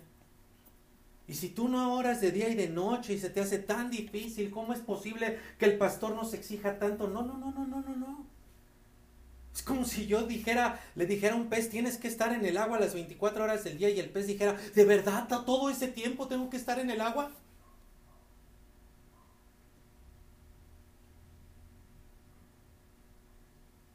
Necesita estar en el agua. El Hijo de Dios no se puede entender, no puede entender, no puede dar un paso en su vida si primero no está seguro de que está en Cristo de que está en Dios. Por eso sigues dando vueltas en círculos. Y por eso los años pasan y pasan y pasan y no cambias. Y por eso es defectuosa la, la ley de los ritos, porque no te cambia. Entiende que ningún ritual te va a cambiar. Tienes que entrar en el pacto, en el nuevo pacto porque si no, no vas a entender. Eres un pez si es que te entregas a Cristo. De otra manera, te va a ahogar estar en el agua. Y lo que para el pez es vida, para ti va a ser carga, hastío. Y dice Ezequiel, ¿verdad? Muchos peces entrarán en el río de Dios. Esos somos los que entramos en el pacto, en el nuevo pacto, no por medio de ritos, sino diciéndole, Señor, escribe tu ley en mi corazón. Si, tú, si Abraham te escuchaba así, yo hoy tengo la sangre de Cristo disponible para mí, Señor, yo quiero entrar en ese nivel de relación contigo de tal manera, de tal manera, que no tenga a nadie, que el pastor no tenga necesidad de hablarme para decirme si estoy orando tu palabra. Que el pastor no tenga necesidad de decirme si estoy confiando en ti, poniéndote en mi economía como el primer lugar que el pastor no tenga que estar llamándome para ver si estoy en un grupo de discipulado, para ver si estoy siendo discipulado o si voy a discipular. Que el pastor no tenga que estar ahí atrás. Porque esa es tu promesa, que no tendrá, tendremos necesidad de que nadie esté ahí atrás de nosotros, porque tú mismo escribirás tu ley en mi corazón. Tú serás mi Dios verdaderamente y yo seré tu pueblo verdaderamente. Y ninguno enseñará a su prójimo, ni ninguno a su hermano, diciendo, por favor, conoce al Señor. Porque todos me conocerán, desde el menor hasta el mayor de ellos, porque seré propicio a tus injusticias. Nunca más me voy a acordar de tus pecados y de tus iniquidades. ¿Por qué? Porque ya no estarán. Porque las personas que estamos en el nuevo pacto no estamos pensando en no creerle, no luchamos con si le creemos o no. Las personas que estamos en el nuevo pacto no ponemos en duda si hay que obedecer su descanso o no. Para los que estamos en Cristo, vamos, no es opcional. Que algunas personas dicen, falté por la familia. No, no es opcional. No hay opción. Dios es lo número uno. El que está en el nuevo pacto no ve opción. No hay justificación, no hay excepción. El que está en el nuevo pacto no anda con tibiezas. Si Dios dice quítalo todo, lo quitamos todo. Y no andamos desobedeciendo. Los que estamos en el nuevo pacto recibimos a los mensajeros con hambre, con hambre. El, mensajero no tiene que estar diciendo pónganme atención. El mensajero puede dar el mensaje sin andarse preocupando en despertar a los que se duermen. ¿Cómo no se va a dormir si lo único que tiene es un rito en sus manos y no a Dios en su corazón? Y el que está en el nuevo pacto no mata a Cristo. Lo busca desesperadamente. Está con Él todos los días como el pez en el agua. Y ni por aquí le pasa, qué pesado es estar con Dios todo el tiempo. Porque todo el tiempo que está con Dios es vida por todos lados y bendición por todos lados. Amigo y hermano, honestamente, ¿has vivido en Cristo? ¿O has tenido un rito? ¿Ya has traído tus sacrificios que ya no son necesarios? ¿Has usado esos sacrificios para, para calmar tu conciencia, acallar tu conciencia? Ya fui a la iglesia, ya, ya cumplí en esta semana, ya, ahora sí ya puedo hacer lo que se me dé mi regalada. Es vital, porque es vital que tú seas honesto contigo mismo, porque si tú no estás viviendo esto, si tú no estás viviendo en Cristo, entonces vas a una eternidad sin Él. Si solamente, si tú descubres que solamente has estado lleno de rituales y hoy puedes tener la valentía, el valor de decir, Dios, he sido un hipócrita. Yo no quiero seguir más viviendo en esa monotonía de tus ritos, de los ritos. Y hoy entiendo que estás harto de mi hipocresía. Entonces hoy puede verdaderamente entrar la vida en ti. Hoy verdaderamente puedes ser parte del nuevo pacto y empezar a experimentar a Dios escribiendo su voluntad en tu corazón y en tu espíritu. Eso significa que de dentro de ti vas a tener el pleno convencimiento de hacer conforme a lo que Dios manda. Y vas a empezar a vivir verdaderamente. Eso es vivir en Cristo. Lo demás es hipocresía. Y Dios en su maravillosa misericordia nos dice, yo soy propicio, hoy estoy dispuesto, hoy estoy dispuesto a borrar tu incredulidad. Hoy estoy dispuesto a dejar atrás tu desobediencia. Hoy estoy dispuesto a dejar a un lado tu hipocresía y no volver a acordarme más de eso. Pero lo estás entendiendo. Es para que dejes de ser hipócrita. Para que ya no seas desobediente. Para que ya no vivas en incredulidad. No para que lo sigas haciendo. ¿Lo estás entendiendo? No hablemos más de eso. No lo traigas tú a la mesa. Porque al decir borraré eso, es para que ya no vivas en eso. Ese es el nuevo pacto que Dios tiene para la persona que está aquí por primera vez en su vida, como para la persona que lleva 20 años de religiosidad. Dios es propicio hoy a nosotros para que dejemos de ser como los judíos y empezamos, empecemos a vivir como verdaderos hijos de Dios. ¿Quién podría decir hoy, Dios, yo he sido un hipócrita, religiosoide, que se ha escondido detrás de los sacrificios? Pero hoy me arrepiento de eso. Pónganse de pie, por favor. Quien tenga ese valor. Y descubre en él, en ti, la necesidad de entrar en el nuevo pacto. Gloria a Dios.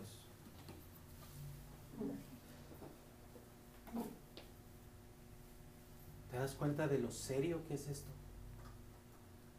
Pero te das cuenta al mismo tiempo de lo tremendamente hermoso que es esto. ¿Qué valor tienen las cosas materiales, económicas, el dinero? Cuando la promesa del Señor es, voy a poner mi voluntad, mi palabra en su corazón. ¿Te das cuenta el nivel de intimidad que eso es con nuestro Padre? A partir de hoy tú vas a empezar a experimentar, si lo haces de todo corazón, tú vas a empezar a experimentar que no eres la misma persona. ¿Te acuerdas lo que dijo Esteban? Ustedes resisten al Espíritu Santo. El religioso hace eso, lo resiste. El religioso le dice, el religioso le dice a Dios, sí estoy dispuesto a ir el domingo, pero no me pidas que te dé esto de mi vida. No me pidas esto otro, no me pidas acá, no me exijas allá. Resistimos al Espíritu Santo. Bueno, lo resisten. Ellos, nosotros ya no más. Amén. Por eso vas a empezar a notar un cambio en ti, porque el Espíritu Santo te va a, seguir hablando como te, te, ha querido hablar durante todos estos años, solo que tú le has dicho no. Pero ahora te va a hablar y tú vas a empezar a experimentar dentro de ti el querer como el hacer, por su buena voluntad. Y entonces vas a empezar a entender por qué el pastor dice de día y de noche. Pero ya no lo, no lo vas a hacer porque digas, ay, el pastor me dijo, no, lo vas a hacer porque lo necesitas. y no vas a salir de tu casa sin antes haber ido de rodillas y orar. Y me vas a empezar a pedir, me vas a, me vas a empezar a decir, pastor, ¿qué no va a haber plan de estudio bíblico en este año? Oye, pero si el año pasado no lo pelaron.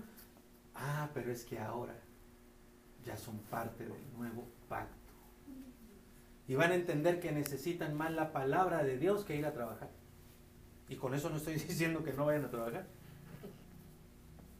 Porque van a ser hasta mejores trabajadores en sus negocios, con sus empleados, con sus compañeros de trabajo. Van a ser mejores estudiantes. Dios te va a ayudar con todo lo que se te hacía muy difícil. Y te va a ayudar con todo lo imposible. Porque verdaderamente Él es primero y todo lo demás vendrá por añadidura. ¿Religión? ¿Vivimos en religión o vivimos en una verdadera relación? ¿Por qué no le pides perdón a Dios por haber sido un hipócrita consumado hasta el día de hoy? Te voy a dar, vamos a dejar un tiempecito, unos minutos.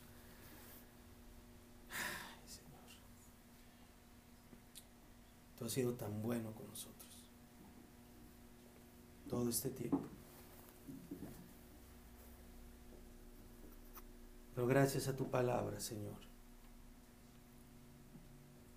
Hoy nos estamos dando cuenta de quiénes hemos sido en realidad. Y no queremos serlo más. No queremos ser una bola de hipócritas que se juntan, maquillados con el ritualismo, con la religiosidad. Qué vergüenza, Señor. Qué vergüenza delante de ti. Qué vergüenza.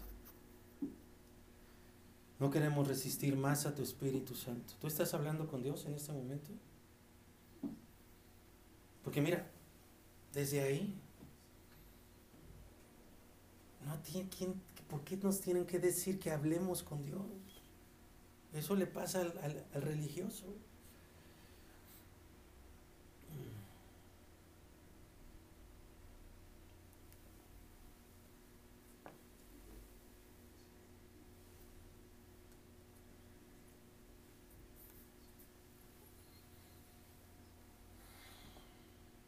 ¿Cuánto tiempo llevas como un, un hipócrita, amigo?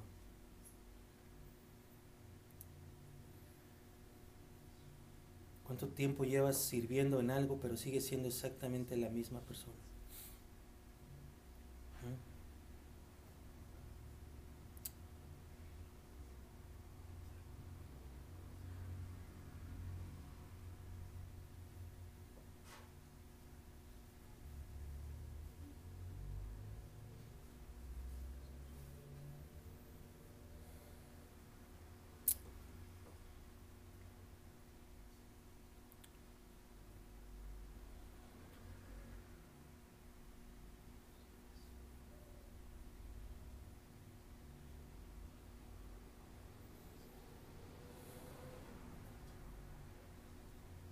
Asegúrate de que ese hipócrita se muera hoy. Asegúrate que ese religioso en ti se acabe hoy.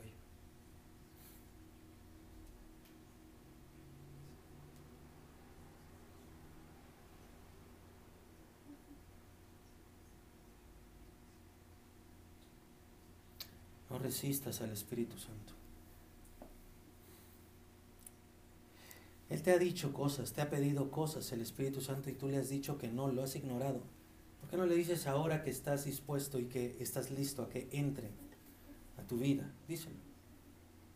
Dile, dile al Espíritu Santo qué tan dispuesto estás a que Él haga en ti lo que Él quiera y que tú le vas a dar lo que Él te pida. ¿Por qué no le dices hoy que tú le entregas eso que te ha estado pidiendo? Mm. Tú lo sabes, tú sabes.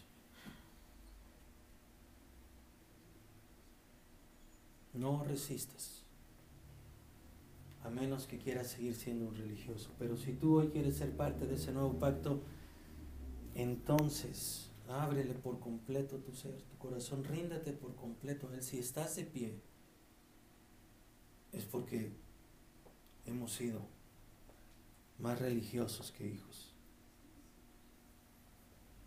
Y ni siquiera nos hemos dado cuenta que de eso depende nuestra vida eterna. Qué fácil es caer en la idea que porque vamos a la iglesia eso nos da salvación. ¿Te das cuenta?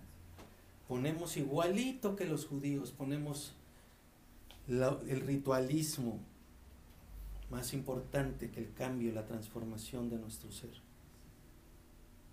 Mm. Y lo que Dios está buscando es transformar tu corazón es cambiarte a ti, transformarte a ti, hacer de ti una nueva persona, no la que has sido hasta ahora, una nueva persona que le dé gloria a Él en cada cosa, en cada palabra, con cada pensamiento, que viva para Él, una, una persona que viva por completo rendida a Él.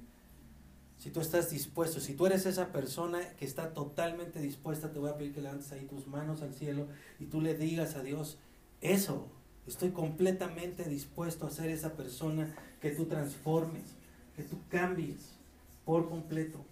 Ya no resistirte más, ya no resistir más a tu espíritu, ya no más un domingo a domingo, ya no más hay cosas que, que, apaciguan mi, mi conciencia, no, que intento compensar la, la maldad eh, eh, y mi pecado. No, Señor, yo quiero vivir para ti, quiero que tú me transformes por completo. Te entrego mi vida, te entrego mi corazón, te entrego mi cuerpo, te entrego mi casa, te entrego todo lo que soy, todo el trabajo. Nada podrá estar por encima de ti. Tú eres uno, tú eres el primero nadie ni nada va a ser algo por encima de ti o antes que tú.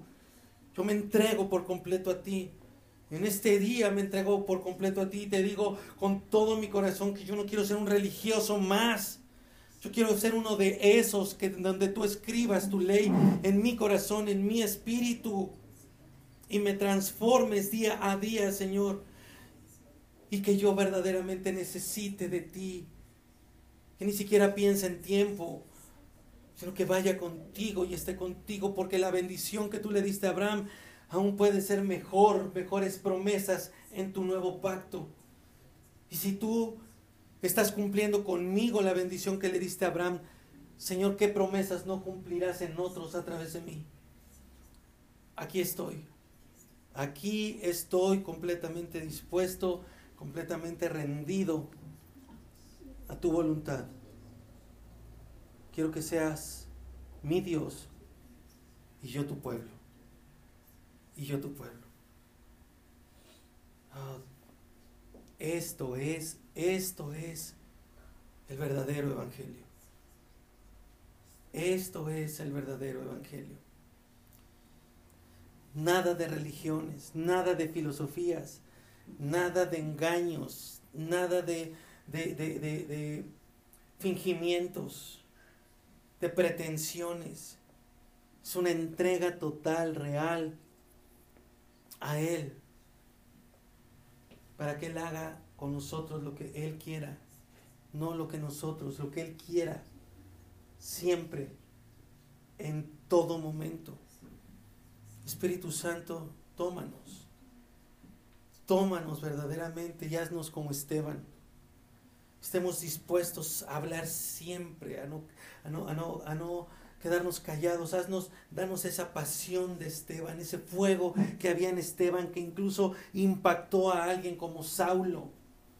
Y por Esteban, Saulo después fue un hombre totalmente entregado a ti, igual que Esteban. Señor, el impacto que debió haber sido para ese jovencito, ver a otro joven dispuesto a dar su vida. Mm. Y Esteban Esteban te vio. Ni siquiera Abraham pudo ver eso, pero él te vio, vio te vio a ti, Padre hermoso, y, vio, y, vio a y te vio a ti, Señor Jesucristo. Y Abraham nunca vio eso. Y después Pablo también te escuchó desde el cielo. Señor, todas las promesas tan hermosas que están dispuestas ahí para nosotros y que hemos dejado a un lado porque no hemos entendido, porque esta, esta, esta, esta religiosidad nos había nublado el entendimiento espiritual.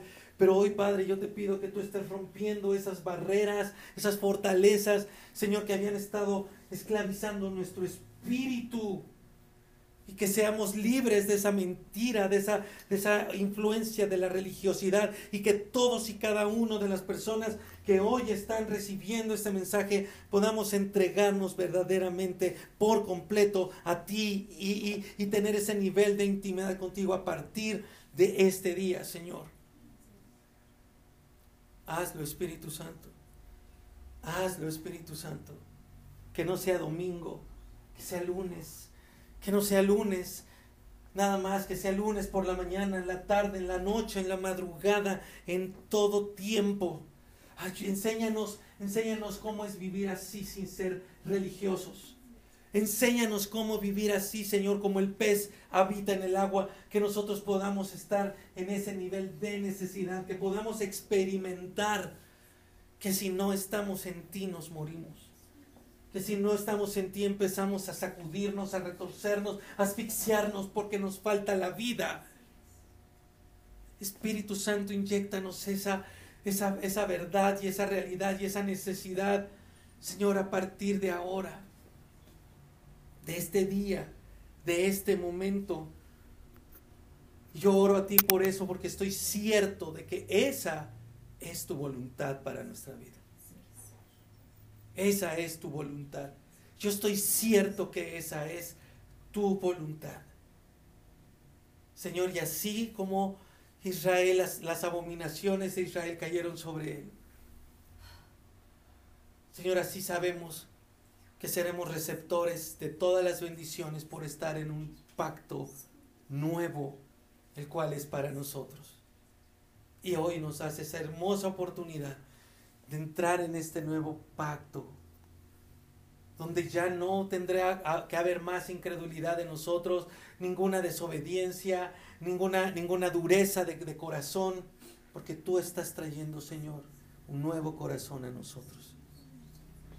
Levanta a tu iglesia, Jesucristo. Aquí estoy. Yo quiero que tú hagas eso conmigo. Yo quiero que tú hagas eso conmigo, Señor. Yo quiero ser el primero de todo este pueblo Señor, que tú inyectes eso, Señor, en mi vida. Quiero, yo quiero más de ti. Yo quiero mucho más de ti. Y menos de mí, y menos del mundo, y menos de las angustias y las mentiras de este mundo. Yo quiero más y más y más de ti. Yo quiero en medio de este mundo estar y recibir más de ti, de tu presencia, de tu conocimiento, de tu persona, de tu espíritu. Yo quiero más de ti, Señor. Quiero más de ti. Más cada día. Y yo te doy gracias. Porque a pesar de este periodo de, de oscuridad, de tinieblas en que tu iglesia en el mundo entero ha estado, hoy Señor nos estás levantando y nos estás despertando a tu verdadera iglesia, a tu verdadero pueblo, a esos muchos que venimos de todas partes del mundo y nos estás poniendo de tu espíritu en nosotros para buscarte como nunca antes. Gracias por la iglesia que hoy se ha puesto de pie, ese, ese, esa gente que había estado viviendo en religiosidad. Gracias por todos los que hoy están viniendo a vida, porque, por los que hoy están naciendo de nuevo y por los que hoy se están sacudiendo toda esta religiosidad. Gracias, Padre, porque somos tu verdadera iglesia, porque en tu gracia y en tu misericordia nos estás trayendo a vida verdadera y no fuimos consumidos por nuestras maldades y por nuestras hipocresías. Gracias, Espíritu Santo, por darnos esta enorme y preciosa oportunidad el día de hoy. Amigos y amigas, entrega tu vida a Jesucristo hoy. Díselo todo, así tal cual. Quiero ser receptor del nuevo pacto.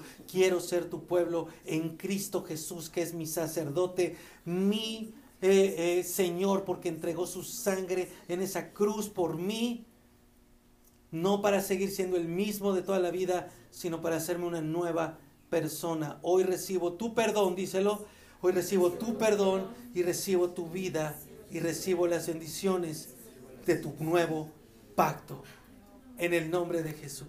Ay, Señor. Amén. Que así sea. Que así sea. Y mira, hoy quisiera darles un abrazo a todos y cada uno de ustedes. No es de celebrar que nos sacudimos la religiosidad.